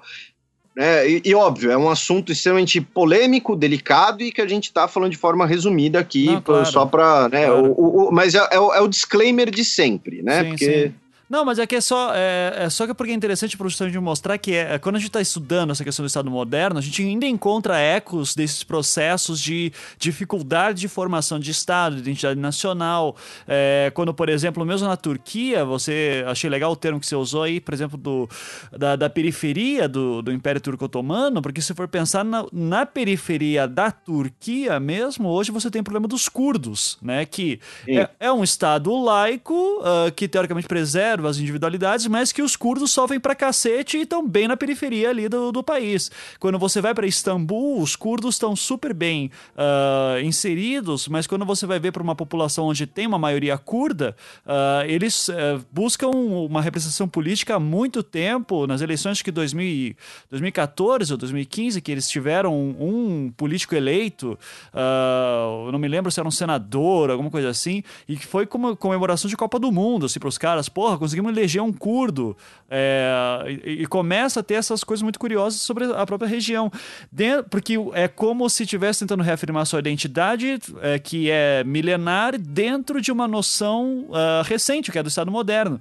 E ainda assim, so, sobre essa questão da, do incômodo da religião e o Estado, uh, é interessante notar que, uh, Tiago, até pouco, me, me, me lembre, a, até pouco tempo atrás, no Brasil, quem fazia batismo era a igreja, não era? É, o registro do, do da pessoa, casamento, era a igreja que fazia, não era? Sim, até o fim do século XIX tinha toda a disputa sobre o casamento civil, né? Porque acho que é a Constituição de 1891 que vai falar que só existe casamento civil que tem efeitos jurídicos. Uhum. E o casamento religioso deixava de ter efeitos jurídicos. Esse é um problema. O Estado, ele tem que surgir justamente em contraposição aos poderes que estavam instituídos antes, seja a religião, seja os reinos, por exemplo, né? E aí ele tem que colocar essas novas, esses novos mecanismos. Por exemplo, preciso fazer um casamento que independa da religião, fazer uma lei que independa do costume religioso e assim por diante, né? E ainda assim, interior, em cidades do exterior, você pode encontrar talvez é, maior validade na, no casamento da igreja do que no do, do, que do Estado mesmo, do cartório, né? Sim, a, a, as disputas no Senado é, brasileiro no fim do século XIX eram no sentido de que aceitar o casamento civil na nova Constituição era um ato pecaminoso, era algo que iria contra é, a, a, cultura brasileira, contra os costumes. Era uma forma, e aí a gente parece que está falando de há cento e tantos anos atrás, mas esses papos parece que voltam hoje em dia, né? Porque o casamento é algo religioso só. Uhum. Né? Você não pode fazer casamento fora da religião. Aí por isso tem toda essa trava aí com relação ao casamento gay, né? E assim por diante. Porque o casamento, enquanto instituto jurídico, ele é fundado, ele é gestado dentro da ordem normativa da igreja uhum. e não do Estado. Uhum, por muito tempo é assim. Uhum. É, um, um, bom exemplo disso, para ficar algo mais contemporâneo ainda, é a lei do divórcio, né? Que é de 77. É verdade, Sim. verdade. Uhum. Até 77 você não tinha divórcio no Brasil. Sim. É. Não, até e... 77 você tinha jurista, professor da USP, que falava assim: que aceitar o divórcio é aceitar o fim do, do laço familiar que constitui a sociedade brasileira. Uhum. Né? Então. então. É, não, e, e, ainda por muito tempo vai também ter a, o, o, preconceito com mulheres desquitadas, né? Que a, a, mulher agora, ela, pô, se ela não conseguiu se, se, se o marido largou ela, tem, tu vai criar toda essa questão, né? Da, a mulher largada, ela é divorciada, ela é largada com o filho, daí cai com todas as outras questões aí que. e, e para ficar, para tocar no assunto polêmico, polêmica, uhum. né? Que pode ser tema de de, de outro anticast, de um próximo anticast, uh, a origem dos das isenções fiscais às igrejas uh, está nisso, né? Porque, para ficar no, no, no, exemplo brasileiro, mas lembrando que isso acontece pelo mundo inteiro, né? O, o, que quem descobriu uh, que você pode fundar igreja para lavar dinheiro foram os Estados Unidos, não foi o, uh, o algum deputado brasileiro. Mas, um abraço para a cientologia é, nessas horas também, né? O é, é, você no Império, né? Toda essa questão de nascimento, óbito, casamento, tudo isso que hoje é um, é um serviço civil, ou seja, um serviço burocrático. Então você tem os gastos do cartório, você tem os gastos da, da emissão do papel, da emissão da certidão e tudo mais. Quem cumpria era a Igreja Católica. Né? E aqui, Igreja Sim. Católica, né? Lembrando, o Império Brasileiro, o Brasil Império não era um Estado laico. Uh, então, Desde o século XII. Desde o século XII, a igreja carrega para si a gestão da família. Isso é bem importante. É, então, e, então, em contrapartida, você vai uh, dar a isenção fiscal em troca desses serviços. Né? E aí a discussão que surge, especialmente nos Estados Unidos, a partir da década de 1970 e que vai chegar no Brasil depois, é de que uh, hoje uh, esses serviços já não são mais realizados e pior, é, se essa isenção fiscal já teve um sentido, esse sentido foi completamente uh, desvirtuado quando você registra um Porsche em nome de Jesus.com, né?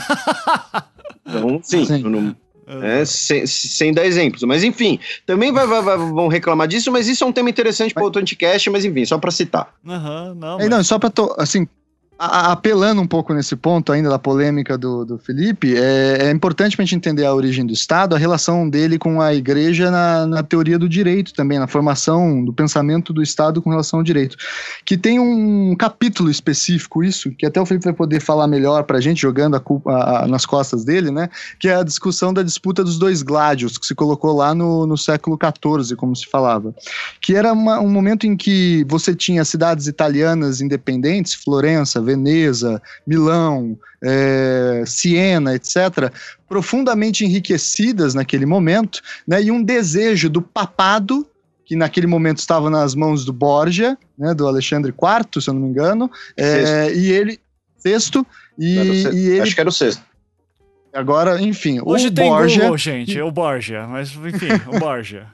que, que ele é, queria propriamente, a partir de uma certa leitura do Corpus Juris aquele texto feito em Constantinopla e redescoberto no século XII, lá falava que o imperador era Dominus Mundi. Então, ou seja, o imperador tinha era o, a, o domínio sobre o mundo. Ele exercia o último poder sobre o mundo. Só que num mundo profundamente cristão, que nem é aquele momento da, da, da, do fim da Idade Média, o Dominus Mundi é Deus e o representante de Deus era propriamente o Papa. Né? E aí uh, surge essa ideia então de que no último momento a igreja tinha a palavra final sobre os governos civis. E aí as cidades italianas se voltam contra o papado nesse momento, né? Que aí vai surgir a figura, é, uma disputa num, num, texto chamado Defensor da Paz, que é escrito pelo Marcílio de Pádua, que vai justamente tentar, a partir de uma leitura do Corpus Juris Civilis e da Bíblia, separar, falando que, ó, uma coisa é a religião, outra coisa é o governo civil, bem naquela ideia do dai a César o que é de César e a Deus o que é de Deus, né? E a religião cabe gestar o mundo espiritual, o gládio espiritual, como ele falava. Ou seja, deve gestar o nascimento, o crescimento, a reprodução e a morte. Agora, questões como impostos, questões como mercado, questões como guerras, questões como administração cotidiana, a igreja não pode fazer isso. E paulatinamente vai haver essa separação entre governo civil e governo religioso. E um não deveria misturar-se com o outro. Um estava independente do outro. Não havia uma. Um é, mandava no outro, ou tinha uma dominância ou influência sobre o outro. Por isso que a igreja podia cobrar impostos. Por isso que a igreja podia. Ela era encarada como um outro Estado que habitava no mesmo território. E aí vai ser preciso a Revolução Francesa para justamente falar assim: não, não, não. Se a igreja quiser continuar vivendo, ela vai viver como um acessório do Estado. Ou uma, uma entidade independente, mas submetida às leis do Estado. Uhum. Né? E até hoje é por isso que tem essa, entre além dessa fundação que o, o Felipe falou, essa separação entre que o Estado não pode cobrar impostos da igreja. Porque anteriormente a igreja cobrava os impostos do Estado. Dá para entender? Uhum. Então, como havia essa múltipla relação, por um período a igreja cobrou impostos do Estado, e agora, então, o Estado também não pode cobrar impostos da igreja, então eles ainda, em alguma medida, como um simulacro, se enxergam como entes separados. Uhum. É, e, e na Itália isso só vai se resolver com o Tratado de Latrão de 1929. Né? A gente tem uma série de, de, de, de Uh, outros exemplos de, desse embate que o Thiago trouxe, né? Por exemplo, quando né, todo mundo aí estudou no, no, colégio ou no cursinho, ou então dormiu, né? Mas aquela que, né, a questão religiosa, a questão das investiduras, né? Tudo isso, é uma disputa de, de poder né? E, e, a gente acaba focando muito na Igreja Católica, né? E aí, aproveitando para os ouvintes católicos, não é nem primeiro por birra, nem primeiro por, por uma uh, uh, preferência religiosa, porque a Igreja Católica ela foi a sucessora, uh, a virtual sucessora política e jurídica do Império Romano. Né? Então, ela acabou se tornando um grande poder terreno né? não, não apenas uma questão religiosa, né? Estamos falando da, da instituição Igreja Católica, não da fé de Sim. ninguém. E aí, na Itália, isso só vai se resolver com o Tratado de Latrão, que foi em 1929. Uhum.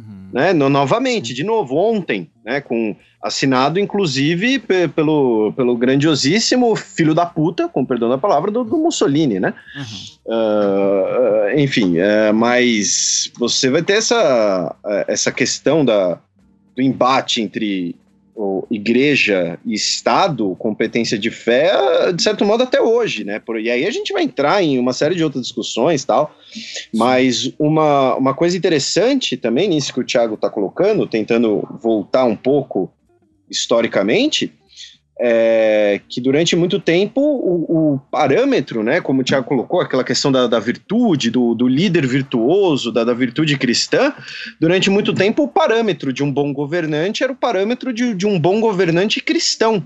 Né? Então, por, uh, uh, por exemplo, uh, teve um, tem um professor meu na, na faculdade que foi meu orientador do, do meu fracassado projeto de iniciação científica, né, queria mandar um abraço para ele, mas não sei se ele nos ouve, né, Marcelo Cândido da Silva, que ele tem um livro, inclusive, ele, ele tem um artigo especificamente, uh, mas ele tem um livro sobre isso, sobre a formação da realeza cristã, e ele tem um artigo sobre o que se chama de economia cristã, que, por exemplo, no período carolíngio de Carlos Magno, uh, ele aumentava os impostos sobre as colheitas de lugares que já estavam abastecidos para serem redistribuídos a lugares que estavam com, é, com escassez. Comunista. E... Comunista. Ex exatamente, né? Se você descreve isso para alguém, a pessoa vira e fala: ah, comunista, como assim tal? É, imposto, Tem imposto que é ensinar roubo. a pescar, não pode dar o peixe, porra. Então, mas a, a, a origem desse pensamento era justamente o, o, virtu, o, o rei justo cristão, né? a economia cristã. Do você não deixar o, o, o papel do rei era não deixar o, o, o cristão paupérrimo passar fome, um dos papéis Sim. do rei. Né? Então você vai ter essa, essa questão aí do de. É, é muito difícil, é muito complicado a gente discutir essa. Né, o papel da religião, especialmente o catolicismo, o papel do Estado, porque durante muito tempo eles se confundiam. Uhum. Né? Um, eles eram uh, quase sinônimos. Um abastecia o outro. Né? Outro exemplo, que uh, é uma discussão recorrente, né? que hoje você tem uma corrente de, de, historiadores que busca, novamente, outro tema abordado no, no Nome da Rosa. Né? Você busca resgatar o papel da, da Inquisição. Né, que a Inquisição ela também tinha um papel de, de um papel jurídico, um papel de harmonizar o pensamento, enfim. E, e eles colocam muitas vezes que a Inquisição violenta ela foi também porque o, o Estado se apropriou da Inquisição. Né? Por isso Com que certeza. a Inquisição mais conhecida, né, a Inquisição Espanhola, né, que ninguém espera é, a Inquisição Espanhola, como diria o Monty Python, e, e, você vai ter. Ou então você tem as. as e, e, outra coisa que as, a gente também esquece, né? Tem as inquisições protestantes também, né?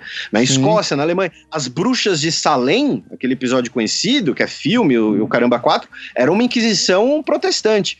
Então você tem. É, é muito complicado a gente falar na separação de uma coisa da outra, nesse período, porque eles se somam e se abastecem. E aí ah. acaba resultando, né, né, um dos fundamentos do, do Estadão moderno positivado, eu adorei o termo Estadão, é, moderno positivado, é essa ruptura com a ordem religiosa em todos os âmbitos, seja Não, na identidade social, seja no, no, no poder. E a mistura é tão grande que se a gente pensar na, na questão brasileira, no, da América Portuguesa, sobretudo, e da América Espanhola, né, é, são estados que vão se formar. É, bom, aí tem uma disputa historiográfica sobre isso, mas enfim, são, são mundos, impérios que vão ter uma lógica própria a partir de um tratado assinado pelo Papa né, que vai dividir propriamente é, o Tratado de Tordesilhas, vai dividir o mundo, né? O Felipe me corrige aí, aquele que manja dos tratados. Dividir o mundo entre Império Português e Império Espanhol. E isso vai se Sim. dar a partir de uma lógica, uma assinatura de um Papa, né? Que vai reconhecer é, ele como Dominus Mundi e aí vai separar esse, essas duas coisas. E a Inquisição que você colocou, Felipe, é muito isso, né?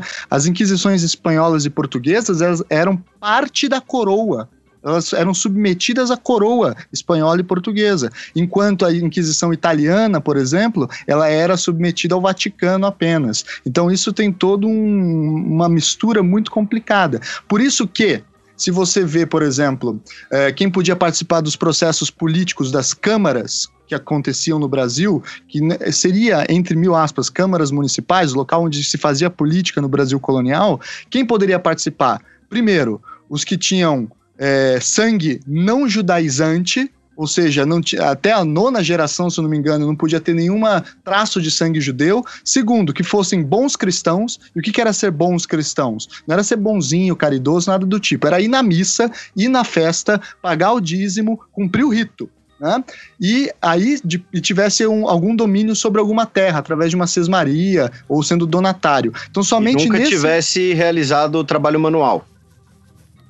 Mas, bom, aí aqui em Curitiba, pelo, pelo menos, quem participava das câmaras municipais eram todos agricultores, tanto que eles negavam serem eleitos juízes ou vereadores, porque eles falavam assim: eu preciso trabalhar, não tenho tempo para fazer essas coisas. Não, não, trabalho manual é. Agora, enfim, é, mas é aquela questão do, do, do trabalho manual como coisa de, de escravo. Uhum. Um, Sim, um... É, enfim, Desde Aristóteles, enfim. né? Um trabalho é, é. reduzido. Tal. Mas então essas pessoas que participavam, elas só podiam ter voz na política se elas fossem boas cristãs, né? Essa separação no Brasil vai demorar muito para acontecer. Entre falar assim, ó, não, uma coisa é você ser cristão, outra coisa é você ser servidor público. Né? Não havia essa separação. Você só pode ser um bom servidor público se você for um bom cristão. Né? Você só pode ser um bom político se você for um bom cristão. E isso vai aparecer em vários pontos. O, o, rei, por exemplo, de Portugal. Qual era o imaginário que os, os, os, coloniais, os portugueses que aqui estavam, tinham do rei? Não era simplesmente de um administrador ou coisa do tipo. Nem se passava na cabeça deles que o rei era, administrava alguma coisa. Primeiro que ele, os reis portugueses, assim como os espanhóis, eram sempre representados com armaduras. Então eles eram vistos como bons cruzados que estavam defendendo os valores cristãos. Segundo, que eles eram interpretados como pais. né? Era, tinha muito essa ideia do o, o, grande pai de todo esse reino é aquele que tem os valores do pai, que é bondoso, é caridoso, mas é sério, é rígido nos momentos que precisa também. E também o rei era interpretado como vicaris Christi, né? Ele era o vigário de Deus na terra. O rei, em termos de religiosidade popular, no Brasil, sobretudo, na América Portuguesa, ele era muito mais relevante que o Papa, por exemplo. Né? Você fazia, por exemplo, as festas religiosas quando nascia um membro da família real. Você fazia as festas de Corpus Christi e da Padroeira, que eram as únicas duas festas que se faziam no Brasil colonial, mais sérias, em, virtude de mandamentos do rei. O rei mandava bandos, né, que eram ordens assim, ó, tem que fazer isso porque senão Deus vai ficar bravo. Ou seja, ele era visto como símbolo da religiosidade e ao mesmo tempo ele era esse cara que era o símbolo do, do império. Então as coisas se misturam muito, muito, muito. Vai ser preciso chegar muito lá na frente um Robespierre para falar que o mundo só vai estar tá livre, né, quando o último rei for enforcado pelas tripas do último padre, para aí ter uma separação um pouco mais séria desses dois campos. É, essa frase acho que não é do Robespierre, essa frase acho que é do Voltaire. Do Voltaire, então corrijam é. a minha. Aí. Mas é uma, uma dica de, de leitura chata, pesada, para os nossos ouvintes que quiserem algo mais hardcore, nesse tema que o Thiago falou, e, e, é um livro que certamente o Thiago conhece, é o livro do. É a principal obra do Mark Bloch, Os Reis Taumaturgos. Né, que vai analisar o papel do, dos reis medievais franceses, né, e lembrando que as grandes navegações começam no, no período do que se convenciona ainda ser medieval, né? Uh, como dota dotados de, de, de, poderes miraculosos, dotados de grandes poderes religiosos, como santos que podiam curar com toque, né? Então você tinha essa visão uh, do, do, dos reis, como você disse, não como um administrador do, do, negócio, né, mas como de fato um, um, uma coisa que transcendentia, trans, uh, transcendia tudo isso. Uhum, ora cavaleiro, ora é, padre, ora pai, etc. Mas é, é, é, acho que essa é uma das grandes chaves para a gente interpretar o como que Estado e religião, se é que o Estado não é uma religião, e aí a gente entra num outro debate, né? É, se compartilham muito tempo. É, isso daí é uma coisa que eu depois. Acho que vale um anticast, hein? Sobre a questão do Estado como uma religião moderna. E que eu, como leitor. Teologia política. É, eu, como esse leitor desses vagabundo pós-moderno aí, adoro essas porras, sabe? Mas nem precisa ser pós-moderno. Você pode ser o Carl Schmitt, por exemplo, aquele jurista nazista, ainda que seja injusto simplesmente reduzi-lo a um nazista, uhum. né? Ou o Kantorovix, que são os caras que vão falar assim: olha, a teologia da relação rei-poder ela, ela seculariza-se no Ocidente. Uhum. Né? É, o Estado, a gente reconhece no Estado ainda alguém que vai dar alguma solução. E é essa mesma sensação que nós temos, que é algo que está para além da nossa vontade, que é algo maior que nós, é uma relação de religião. Né? É uma uhum. relação de prezar um ser absoluto qualquer que está fora do nosso alcance. Né? Sim. É, a, a, vai ser a isso que alguns acreditam o aumento do, do, número de ateus e diagnósticos em países do chamado bem-estar social na Europa, né? como Suécia e Holanda. Uhum, sim. É, todas aquelas postagens. Estados. Aquelas postagens é, de Facebook substitui. que aparecem, né? Igrejas na Holanda estão virando coffee shops, coisa assim.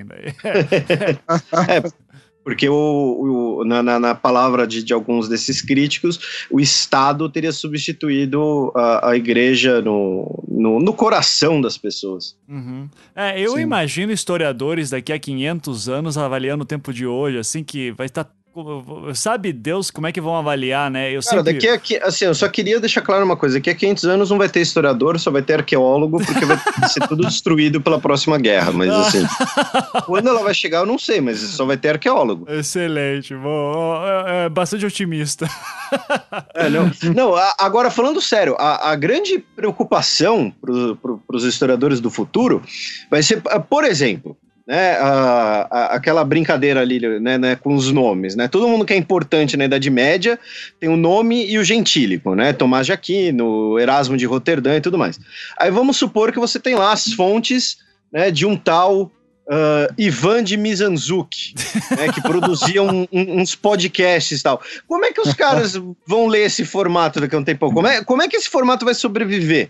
Entendeu? Será que vai sobrar um HD para os historiadores do futuro? Eles vão conseguir é, interpretar um HD como um HD? Ou eles vão olhar e vão falar: nossa, isso era o, o arado dos antigos brasileiros. Cara, você sabe é, que então... eu, eu, eu, penso nisso o tempo inteiro, porque o, o, o, tempo inteiro é um exagero, tá? Mas eu sempre penso assim, nessa questão de que, porra, você consegue hoje em dia fazer uma tese de doutorado inteira, assim, por exemplo, artistas medievais, a gente não tem nome dos caras, mas se você for olhar lá nos livros de finanças é, da, da igreja, enfim, você consegue puxar alguns nomes dos, dos artesãos que eram mais chamados e tudo isso. Sim. É, e, mas isso você consegue fazer porque que, digamos assim, ainda é controlável, porque não tem tanta coisa ali para você puxar. Hoje em dia, o volume de informação que a gente está produzindo é tão grande, cara, que, olha, parabéns para os doutorandos de daqui a 200 anos, cara. É, eu não duvido que tenha teses de doutorado do tipo é, a influência de xadrez de verbal e salvo o melhor juízo né, na, na, nos podcasts, sei lá, na, na mentalidade política de jovens de 20 a 30 anos no Brasil de 2016, assim, sabe? É, você consegue imaginar um cenário bizarro desse, assim, daqui a algum tempo. Mas sabe que já tem um movimento nesse sentido, né? Agora a gente tá saindo do tema total, mas o Sim. David Armitage, que é um historiador lá de Harvard, ele lançou no, no fim de 2014 um The History Manifesto, que é um, justamente chamando atenção para isso, que a gente precisa renovar as nossas técnicas de análise historiográfica aí a partir do Big Data as técnicas de analisar dados maciços e tal. E aí voltaria, inclusive, até uma ideia brudeliana de história, aquelas histórias de séries, estruturas, estatísticas, gráficos, etc. Então tem toda uma tentativa de dar uma resposta séria a esse ponto aí. É, não, porque, é, cara, eu penso que é desesperador. Eu fiquei super feliz na minha tese de doutorado porque foi tão fechado, assim, tipo, vou pegar três textos, vou ver como que eles evoluem e é isso. Beijo, tchau. É, o critério bem estabelecido, tudo. Agora, cara, pensar assim no, no quantidade de informação que vai ter daqui a algum tempo, o pessoal vai ficar louco, cara. Então, já, o mundo já é difícil hoje, tá, só, só tende a piorar mesmo, né? Então... Não, mas co como eu disse, vai depender do que sobrar também. É, do que sobrar. O que, é, o, o, o que sobrar fica famoso. Né, porque, por exemplo, um dos. Né, novamente, o, o Tiago uh, estuda e aparentemente gosta bastante também do período medieval. Uma das principais fontes sobre alta Idade Média no Reino Franco se chama de Anônimo Normando. Uhum. Mas por quê? Porque é um dos poucos textos que sobrou. Entendeu? Ainda só que ninguém sabe o autor. Então o autor é o Anônimo Normando. Uhum. Então tá, tá aí. É, é, isso aí. Uh, imagine é fica sobrar. pessoal lendo blog, Twitter e Fotolog, assim, daqui a algum tempo pra fazer A gente é, dá um jeito.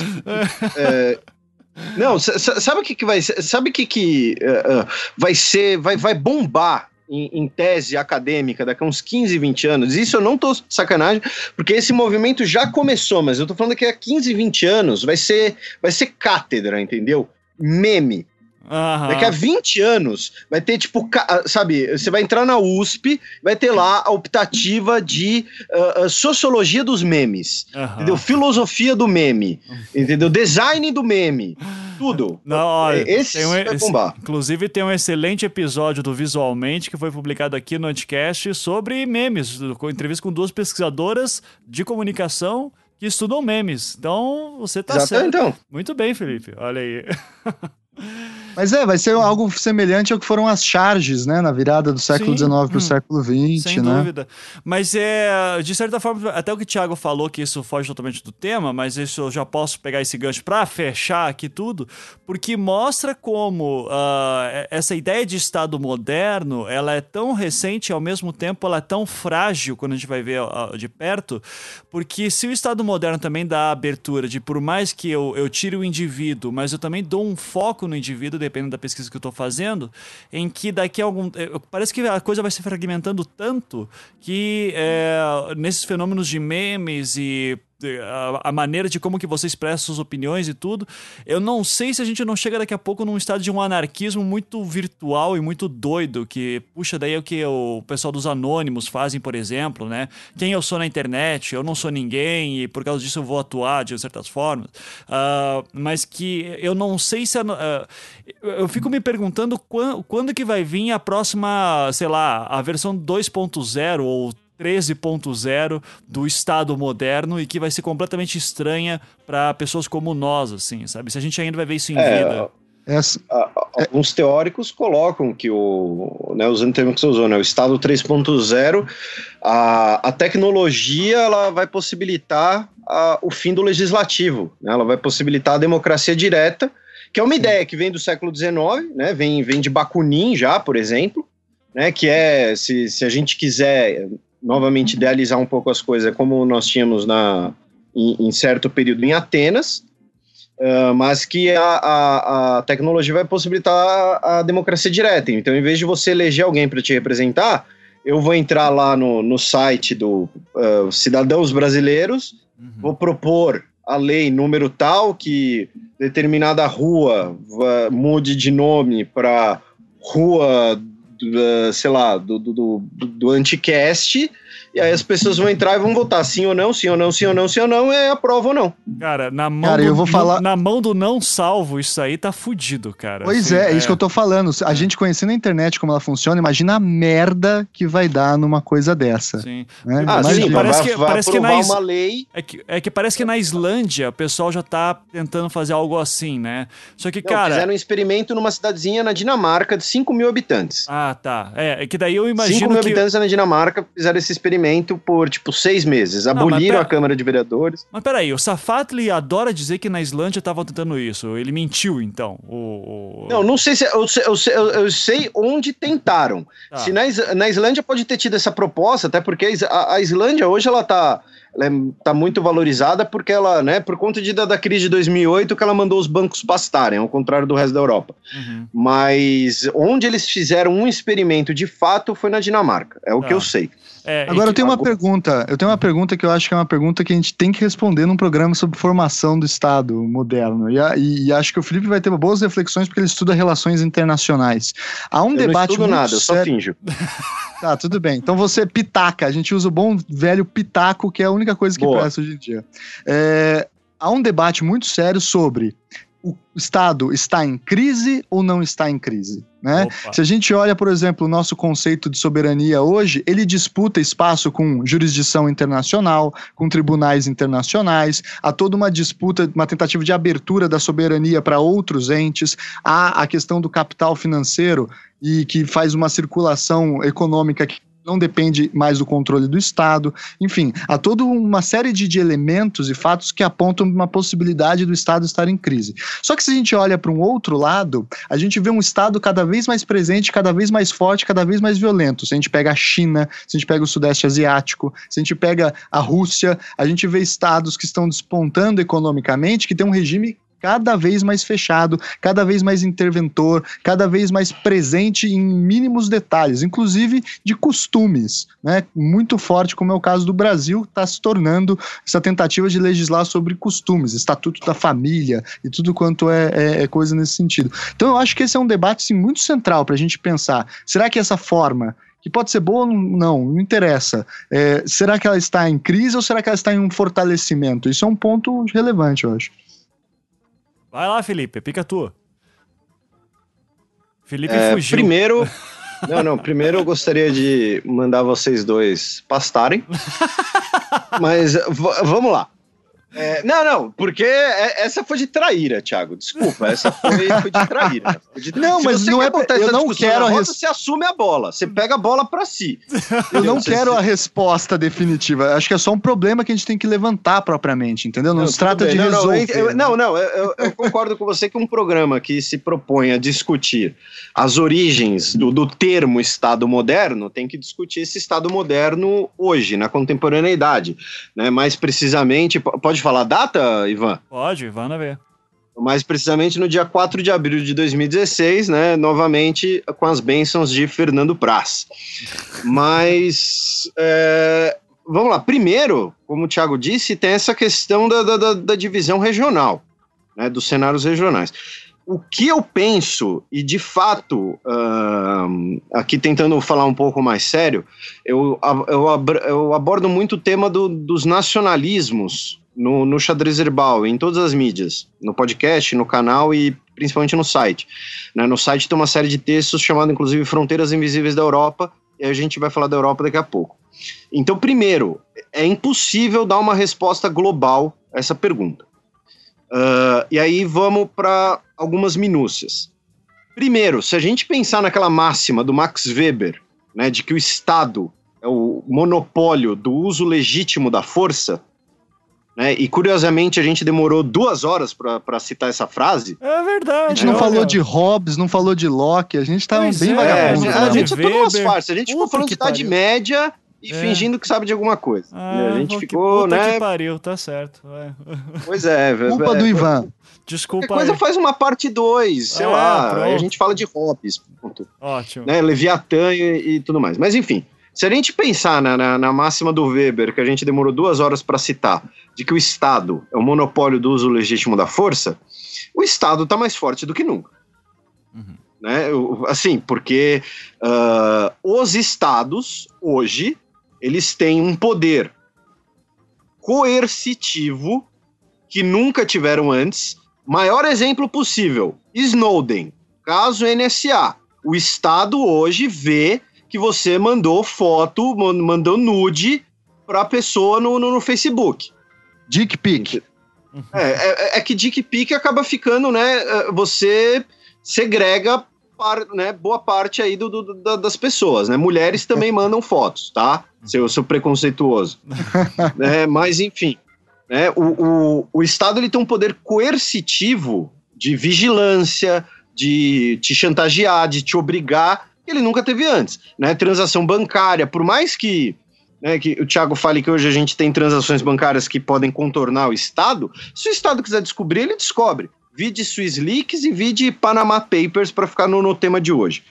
Então, ele tem um poder de vigilância que ele nunca teve. Ele tem um poder de repressão que ele nunca teve né? O, o processo de, uh, de, de, reforço, de, de, uh, de, como é que eu posso dizer, de aumento do poder policial. Aqui quando eu falo poder, eu estou falando de, de, poder de fogo mesmo, né? Para ficar num exemplo brasileiro, uh, o que chama-se colocalmente nas armaduras de Robocop né, para as manifestações. Ou então, por exemplo, nos Estados Unidos tem ocorrido um processo de militarização das polícias, né, que aconteceu na América Latina nas décadas de 60 e 70 e está acontecendo nos Estados Unidos agora. As polícias estão ficando cada vez mais uh, uh, belicosas, por assim dizer. E aí, e aí eu tô falando do. É óbvio, tô, tô generalizando aqui, mas agora o, o antes, enquanto o guarda de rua tinha lá né, o guarda-bela do, do manda-chuva, vigiava o bairro com um cacetete assoviando. Hoje o cara anda de fuzil e colete de Kevlar. Uhum. Então você tem um, um, um, poder de repressão que ele também nunca teve. E terceiro, o Estado hoje tem um poder destrutivo que ele nunca teve. Né? Uh, vamos pensar quantas potências nucleares a gente tem pensar quantos países com armas químicas a gente tem, quantos países com armas biológicas a gente tem. Vamos pensar que a gente está tendo uma guerra na Síria que se arrasta há cinco anos, que a gente está tendo uma, uma, uma, disputa regional em guerras de procuração entre Irã e Arábia Saudita, que a gente teve a crise da Crimeia, que a gente teve, a gente está tendo tensões na Coreia do Norte, tensões no Mar da China, que a gente teve um genocídio no Timor, a, a coisa de 30 anos atrás, que a gente teve o genocídio de Ruanda há 20 anos atrás, eh, que a gente teve guerras na Yugoslávia há 20 anos atrás. Então hoje o Estado ele tem um poder destrutivo que ele nunca teve. Então, assim, sob esse ponto de vista da força, o monopólio da força, o Estado está forte como nunca esteve. Agora, todavia, porém, entretanto, o que nós temos hoje uh, são dois processos que estão relacionados, às vezes se alimentam, às vezes não, mas que é o primeiro, de uma maior integração regional.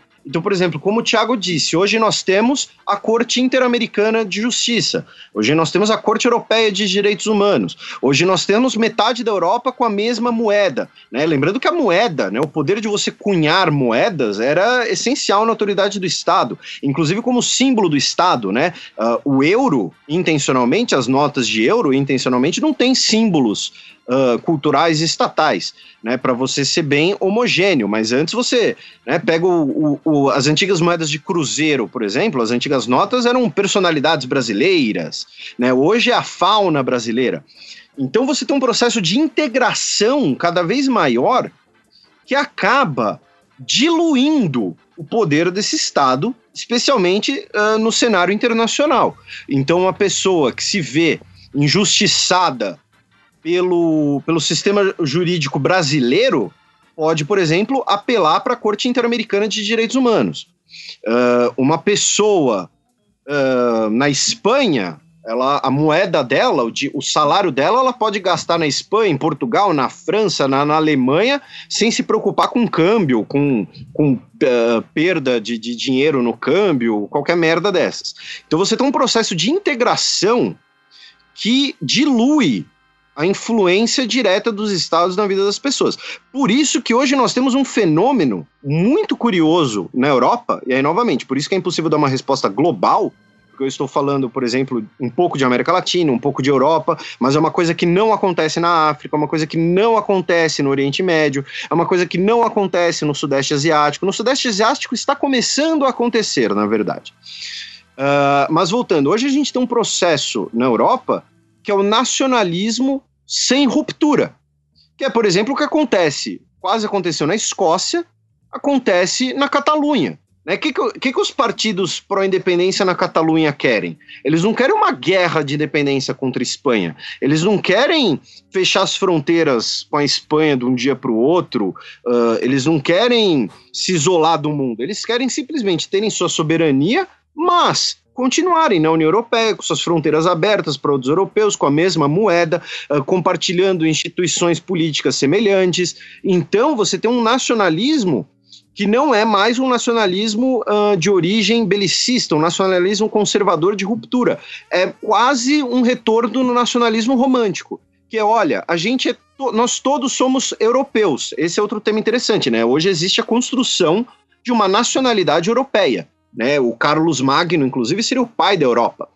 Uh, então você, os catalães estão colocando, né, nós somos europeus e também catalães, não somos espanhóis. Queremos apenas ter a nossa soberania, que é um processo diferente do que acontece, por exemplo, na América Latina, com a dissolução da América Espanhola, e que é base de alguns processos regionalistas no Brasil, uh, uh, separatistas no Brasil, é outro contexto, outro cenário, apenas para deixar isso claro. Uh, então, esse é o primeiro processo. Essa integração regional acaba diluindo o Estado. E segundo, a tecnologia uh, vai permitir que agora as pessoas tenham articulações que não dependam do Estado. Né? E aí, por isso que nos últimos anos a gente tem um fortalecimento muito grande né, das ideias, por exemplo, do, do, dos libertários, dos anarcocapitalistas, que são algo é, é, que é uma coisa que é muito fortalecida pela tecnologia. Porque hoje, por exemplo, para dar um exemplo bem besta, bem banal, mas há 40 anos atrás, se você queria fazer um programa de rádio para falar sobre política, design e história, ou uma rádio te contratava, ou então o Estado te dava uma concessão. E, e a que te contratou tinha essa concessão do Estado. Hoje, três manés gravam no Skype, outro mané edita e bota no ar e todo mundo pode baixar e ouvir. Hoje você tem o tal do, do, do Bitcoin, né? Outras moedas uh, entre aspas, virtuais, porque hoje basicamente todas as moedas são virtuais, né? Mas moedas independentes de bancos centrais. E o maior exe o exemplo mais conhecido é o Bitcoin.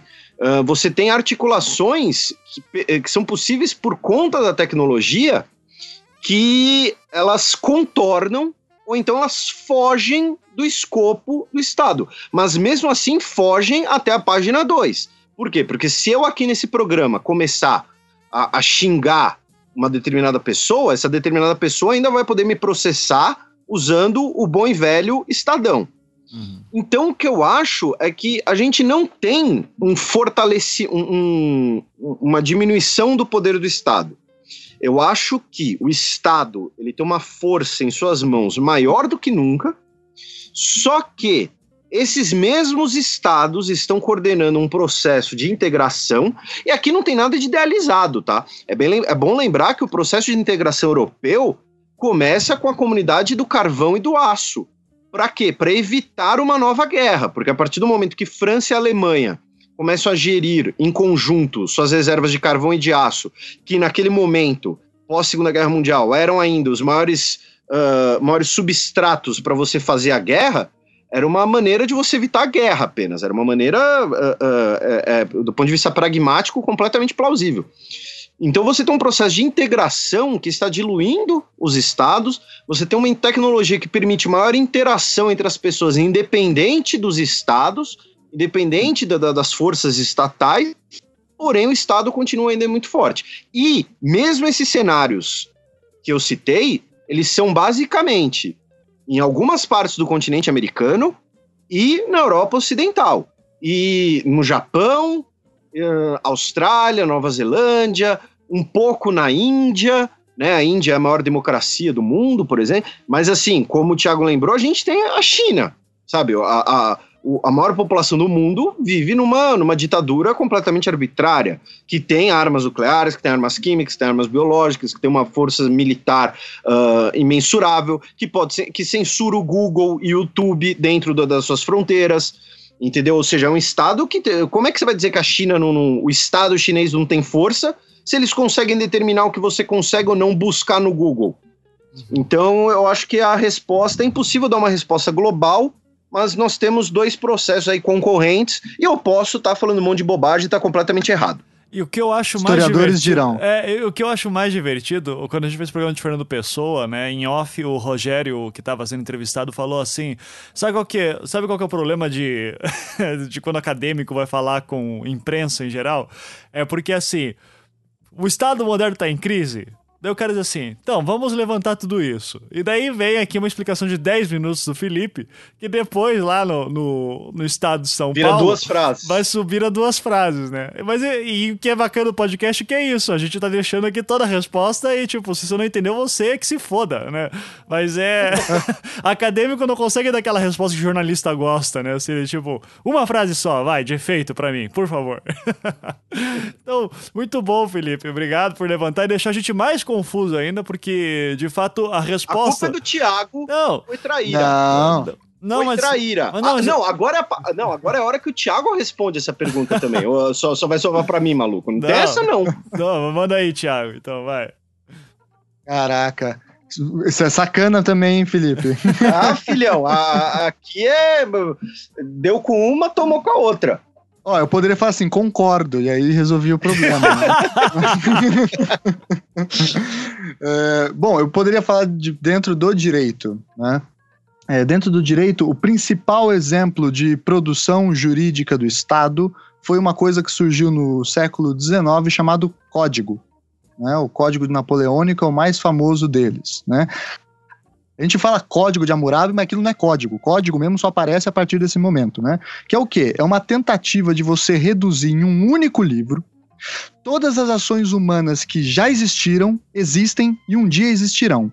Porque é um livro tão racional, abstratamente, quase matemático, que ele conseguiria consti- é, coincidir com todas as, as realidades que o homem pode propor dentro das suas limitações físicas, psicológicas, intelectuais e assim por diante. Esse é o grande produto jurídico do Estado que surge pós-Revolução Francesa. Né? Então, se nós pegarmos isso como um diagnóstico da- do Estado, a gente pode falar tranquilamente que o Estado está em crise no direito. Na medida em que essa figura do código, hoje, ela precisa, ela já é reconhecido que ela não é tão boa quanto ela sonhava, é reconhecido que ela não é tão eficaz quanto sonhava, sobretudo o Código Civil, e que aí agora você precisa criar um bando de leis para melhorar essas condições. Então você cria um estatuto do idoso, né? Mas pô, o idoso não é gente também? Por que, que ele não é regido pelo Código Civil? Ah, porque aí tem todas as dificuldades, diferenças, etc. Um estatuto da criança e do adolescente. Pô, mas criança e adolescente não é gente, também não é sujeito?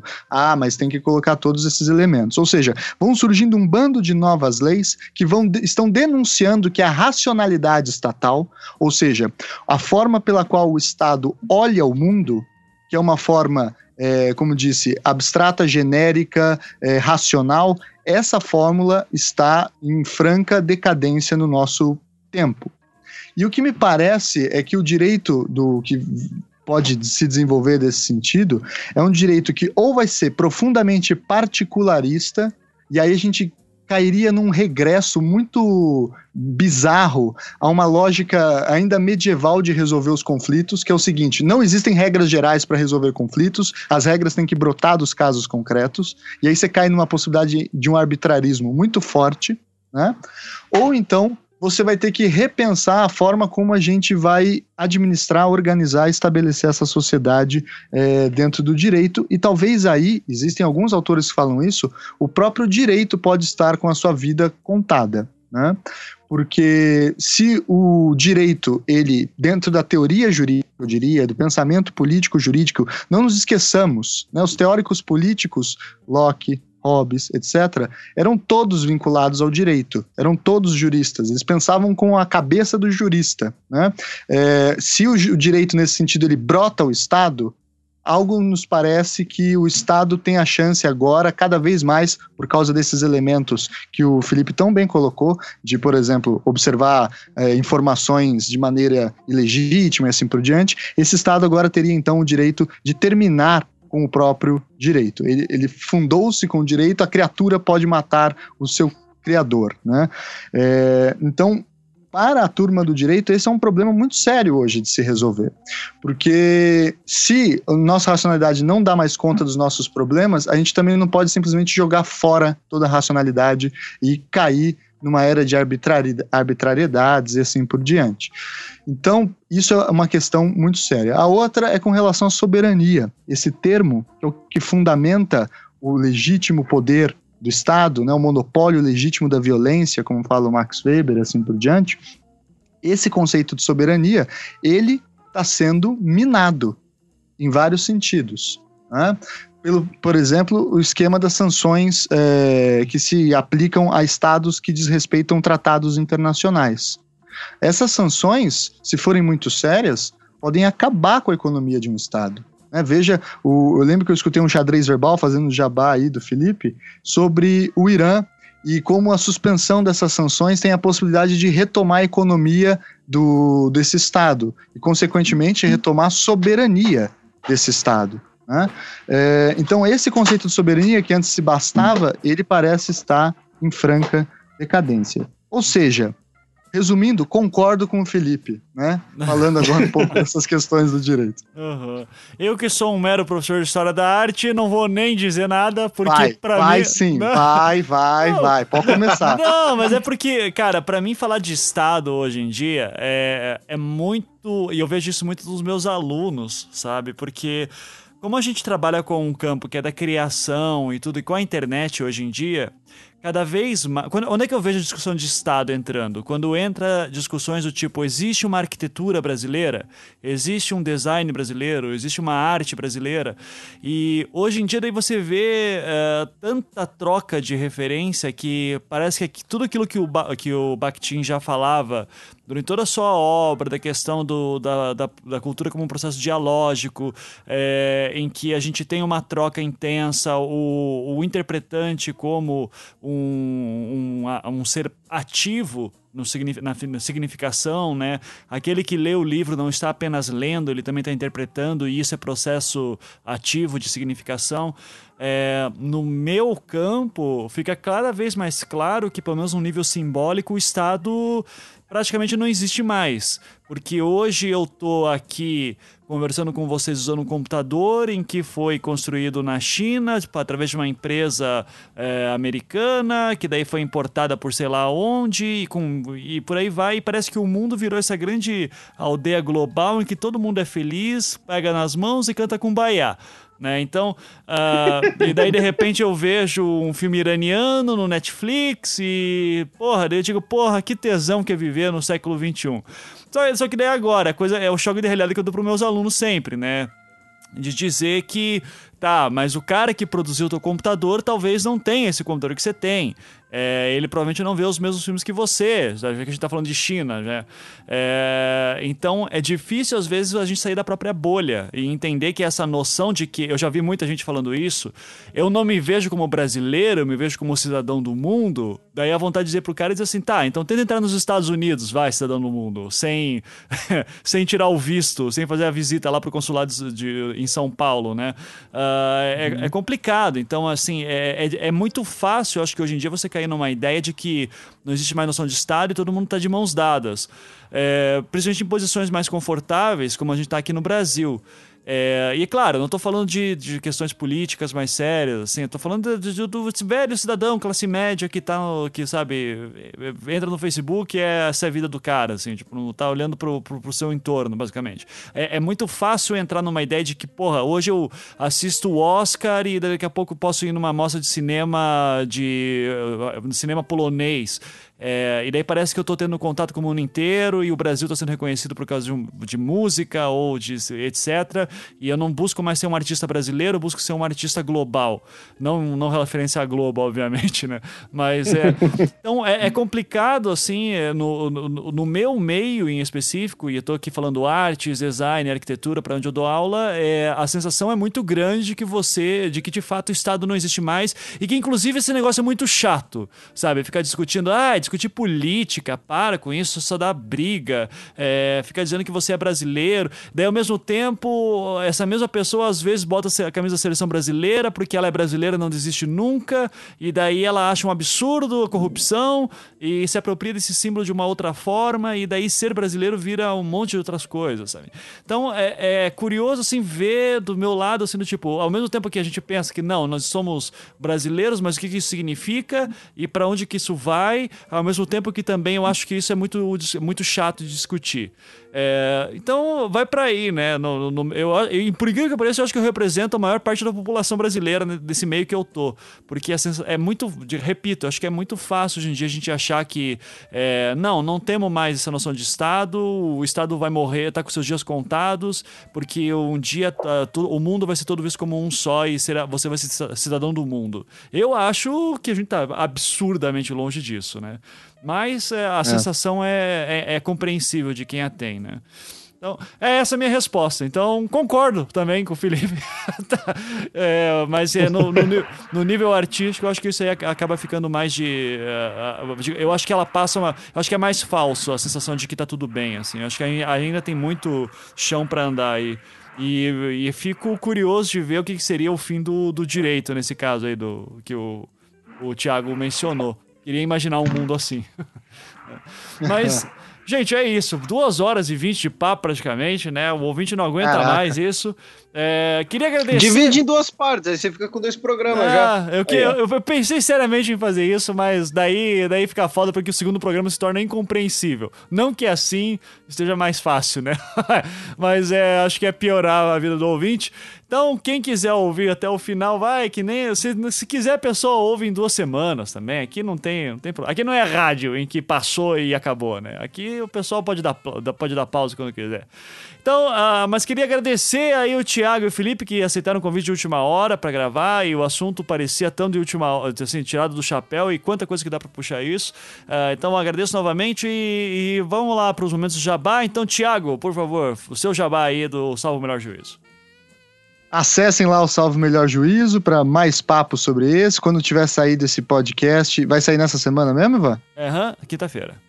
Vai ter saído então amanhã um programa sobre poder judiciário e ditadura militar, que é um, tá, um papo pouco é, trabalhado, e dá para ver uma modalidade de Estado autoritário brasileiro e como que o direito está inserido nesse ponto aí. Então entre lá, salvomelhorjuízo.com ou na página do Facebook Salvo Melhor Juízo. E reforço, reforço a recomendação para ouvirem também sobre o sistema carcerário, que é, um, é uma explosão de cabeça. É muito bom. Aprender todas as gírias lá, meter o louco, Isso. bater a nave, dormir na tumba, é. vai aprender todos os rolês da cara, cadeia. Eu fiquei impressionado com, com o vocabulário, cara. Isso é realmente impressionante. Então, é, parabéns pelo programa novamente, está sendo um dos meus prediletos, assim. E xadrez verbal, Felipe, faça. O, xadrez verbal, faça o jabá do Felipe Figueiredo. Então vai lá. É, todo mundo acho que, que o Vaticast já conhece xadrez verbal, então é, é, o recado de sempre, visitar lá xadrezverbal.com, podcast, texto e canal. E por que eu falei bastante do nome da Rosa? Porque é, tudo dando certo, acho que vai dar. Essa semana sai o sexto uh, vídeo da série Cinema e História, em que eu pego um filme e analiso algumas questões históricas que a gente pode pegar a partir desse filme. E por conta da morte recente do Humberto Eco, o filme desse mês, do, do fim de março, né, já começo de abril, será o nome da Rosa. Inclusive, eu referencio o podcast, o programa que o Ivan fez sobre o nome da Rosa. E então é isso, deem lá uma olhada no canal do YouTube. É um vídeo que vai ficar, sei lá, com uma meia hora, mas quem ouve um podcast de duas horas e vinte assiste isso também. Muito bom. E tem a oportunidade de ver essa figura simpática aí, alegre, de bem com a vida que é Felipe Figueiredo, né? Então, muito bom. É, eu notei um certo sarcasmo na sua voz, porém minha avó concordaria com isso. Ótimo. Não, muito bom. Mas não é sarcasmo, não. Eu realmente acho você um cara muito simpático. Olha aí que bacana. Só você e minha avó, mas é isso. Ah, certo. Então, obrigado novamente, Thiago Felipe. E vamos dar aquele tchau carinhoso pro seu pro ouvinte. Tchau! Tchau, tchau. Valeu! Tchau.